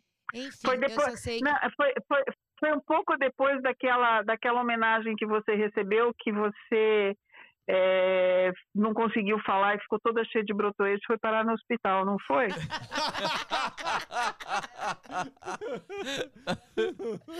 Foi, foi. Enfim, porque eu já tô aqui há muito tempo. Aí eu cheguei, subi no palco com um papelzinho escrito assim. Hora que eu. Não era palco, mas era na frente das pessoas sentadas. Que eu me posicionei ali, que eu peguei o microfone, a minha mão fazia assim, ó. O papel fazia assim. Então foi mais vergonha do que o dia que eu não consegui falar nada, porque eles- eu não tinha como falar, eu tinha que falar. Tava o Xande do meu lado, esperando. A Pri do lado e eu tinha que falar alguma coisa. Eu não conseguia falar nada, eu tremia, minha voz tremia e o papel tremia e o microfone quase caiu, mas foi. Que legal. Aí depois desse dia eu tive que pegar firme. Que na legal. aula. E agora acho que Olha, vi- agora viciou também, hein? Agora, Agora agora, foi. agora foi. Agora Agora, Viciou, a- né? agora tá viciado. Agora, Agora é foi. câmera, microfone, normal. Quero mais, quero É. mais. Não, mas tudo. Agora ela não para de falar, tá super bem. A Carol, ela é uma pessoa muito determinada, e isso eu admiro nela. Ela traça uma meta, ela dá, pode até dar umas bambeadas assim por conta do nervoso, mas aí ela você dá um empurrãozinho, você diz, ó, tô aqui do seu lado, ela se sente segura, ela vai em frente. É, eu admiro muito o, o, o- a determinação da Carol, eu admiro muito o esforço que ela faz para ser cada dia melhor nas coisas que ela faz. Então, é, dá prazer, sabe? Dá muito prazer estar do lado de uma pessoa assim, porque você sabe que que aquilo que você está fazendo não está indo para o lixo, pelo contrário, a pessoa está aproveitando. Porque, olha, vou te falar, quando você senta para treinar alguém, o que você dá de energia, o que tira de energia de você, que tipo assim, depois que eu termino um treinamento, eu chego em casa, eu chego zerada de energia, eu chego acabada, assim como se todas as baterias, pilhas estivessem zerado. Aí eu tenho que tenho que me recompor de novo para continuar. Mas é um, um, um- um- assim é um esgotamento de, de baterias que é, dá prazer. Não sei se vocês entendem o que eu quero dizer. É um prazer, sabe? É como se você chegasse cansado de um trabalho sujo, muito sujo, muito suado, mas você olha e a casa está construída, sabe? A casa está tomando forma, a casa está tomando cor. Então isso é muito legal. E a Carol ela cons conseguiu fazer a casinha, sabe? Com pintura, com janelinha, com florzinha no jardim, é assim. Obrigada, Teacher. Muito obrigado. Obrigado Top pela demais. participação, parabéns mais uma vez. E a gente tá te esperando aqui, hein? Agora. ag- Ansiosos, ó, ó, hein? ó, ao vivo, ao vivo. O convite foi feito Ok. e a gente tá te esperando aqui, ansiosos, para a gente poder entender mais e conversar um pouquinho com você e, e você. E, e ter essa honra de ter você aqui nessa cadeira. Vai ser um prazer. Não, tá, tá combinado. Depois do dia 15 de julho, estou à disposição de vocês. Vocês só me avisam aí o dia e o horário que eu vou e a Carol vai comigo, tá? Vai. Tá bom. Oba! Oba. Vou voltar. Obrigado, Eleonora. Eleonora. Um abraço. Deus te abençoe. Imagina, abraço. pra Prazer vocês, demais falar com você. Prazer. Tchau, Beijão, tchau. beijão, Tchau, beijo, tchau. Nelson. Beijo, tchau. Dou beijo sim, tchau. Tchau. Carol, cara, eu, eu realmente queria perguntar mais algumas coisas, mas eu não vou. Já tá Pois é, né? Deixa Eu- um recado pra galera aí. Aqui, eu queria a- fazer a pergunta que você sempre faz, que é o que, que você falaria pra Carol quando chegou. A Carol de hoje pra Carol que chegou aqui É. há 20 anos atrás. Ai, tanta coisa. O que eu falaria pra quem tá chegando hoje? Isso. Como a Leonora disse, eu sempre fui uma pessoa muito determinada, mas acho que todo mundo, a gente sempre tem aquela aquele receio, aquela insegurança, né? E se logo que eu cheguei, eu tivesse tido a coragem e a determinação que eu tive tempos depois, as coisas teriam sido diferentes. Mas ao mesmo tempo eu entendo que foi um tempo de aprendizado, então eu precisei passar por aquilo. Eu entendo que tudo na minha vida, tudo, tudo, desde lá do comecinho, do primeiro trabalho, do primeiro hotel do Porto Fino, até hoje teve um motivo qual eu tive que passar por tudo isso, porque fez me fez construir a pessoa que eu sou hoje, é, ter essa vontade de ajudar, de querer saber de tudo, por dificuldades que eu enfrentei quando eu cheguei aqui. Então, é, eu queria saber, ninguém me falava, eu queria buscar, não tinha onde buscar. Então, eu falo, eu acho que eu posso deixar para todo mundo a mensagem: é acredite em você e crie uma meta, porque sem meta a gente não vai para lugar nenhum. Então, hoje o que eu quero é isso. Amanhã já é outra coisa. Então, você vai atingindo as suas metas e vai criando novas metas. Eu acho que esse é o maior Legal. segredo para o sucesso. Legal. Parabéns Obrigada. pelo seu sucesso, parabéns pela história, obrigado pelo conteúdo, pela Obrigada. participação. Foi muito legal. Muito top. Explicado Fogão. o tamanho da empresa. É, hoje, né? cara, agora você Se entende, né? reflete Você entende. A energia do dono. Você entende. É? Parabéns, parabéns Obrigada, pela gente. sabedoria. A musiquinha Bom, da vitória. volte sempre. A casa é sua. Foi um Carol, prazer te é receber. só a primeira, hein? É só a primeira. Vamos fazer mais, porque com certeza vai chegar um monte de perguntas. Vai, vai chegar um monte de coisa e a gente voltar aqui Bora. já focado agora em conteúdo, em tirar dúvida e, e essas coisas. Talvez até um quadro, hein? Quem sabe? Sim, No futuro. pode ser. Gostei. Obrigado, viu, Carol? Obrigado. Obrigado. vocês. Valeu, moçada. Quinta-feira vai ser 9 ou 5, quinta? Vamos decidir o horário e Tá postaremos. bom, então. Depende do meu amigo. Bruno. Valeu. Um abraço. Valeu, moçada. Valeu, Bia. Marquito. Valeu, tchau. Valeu.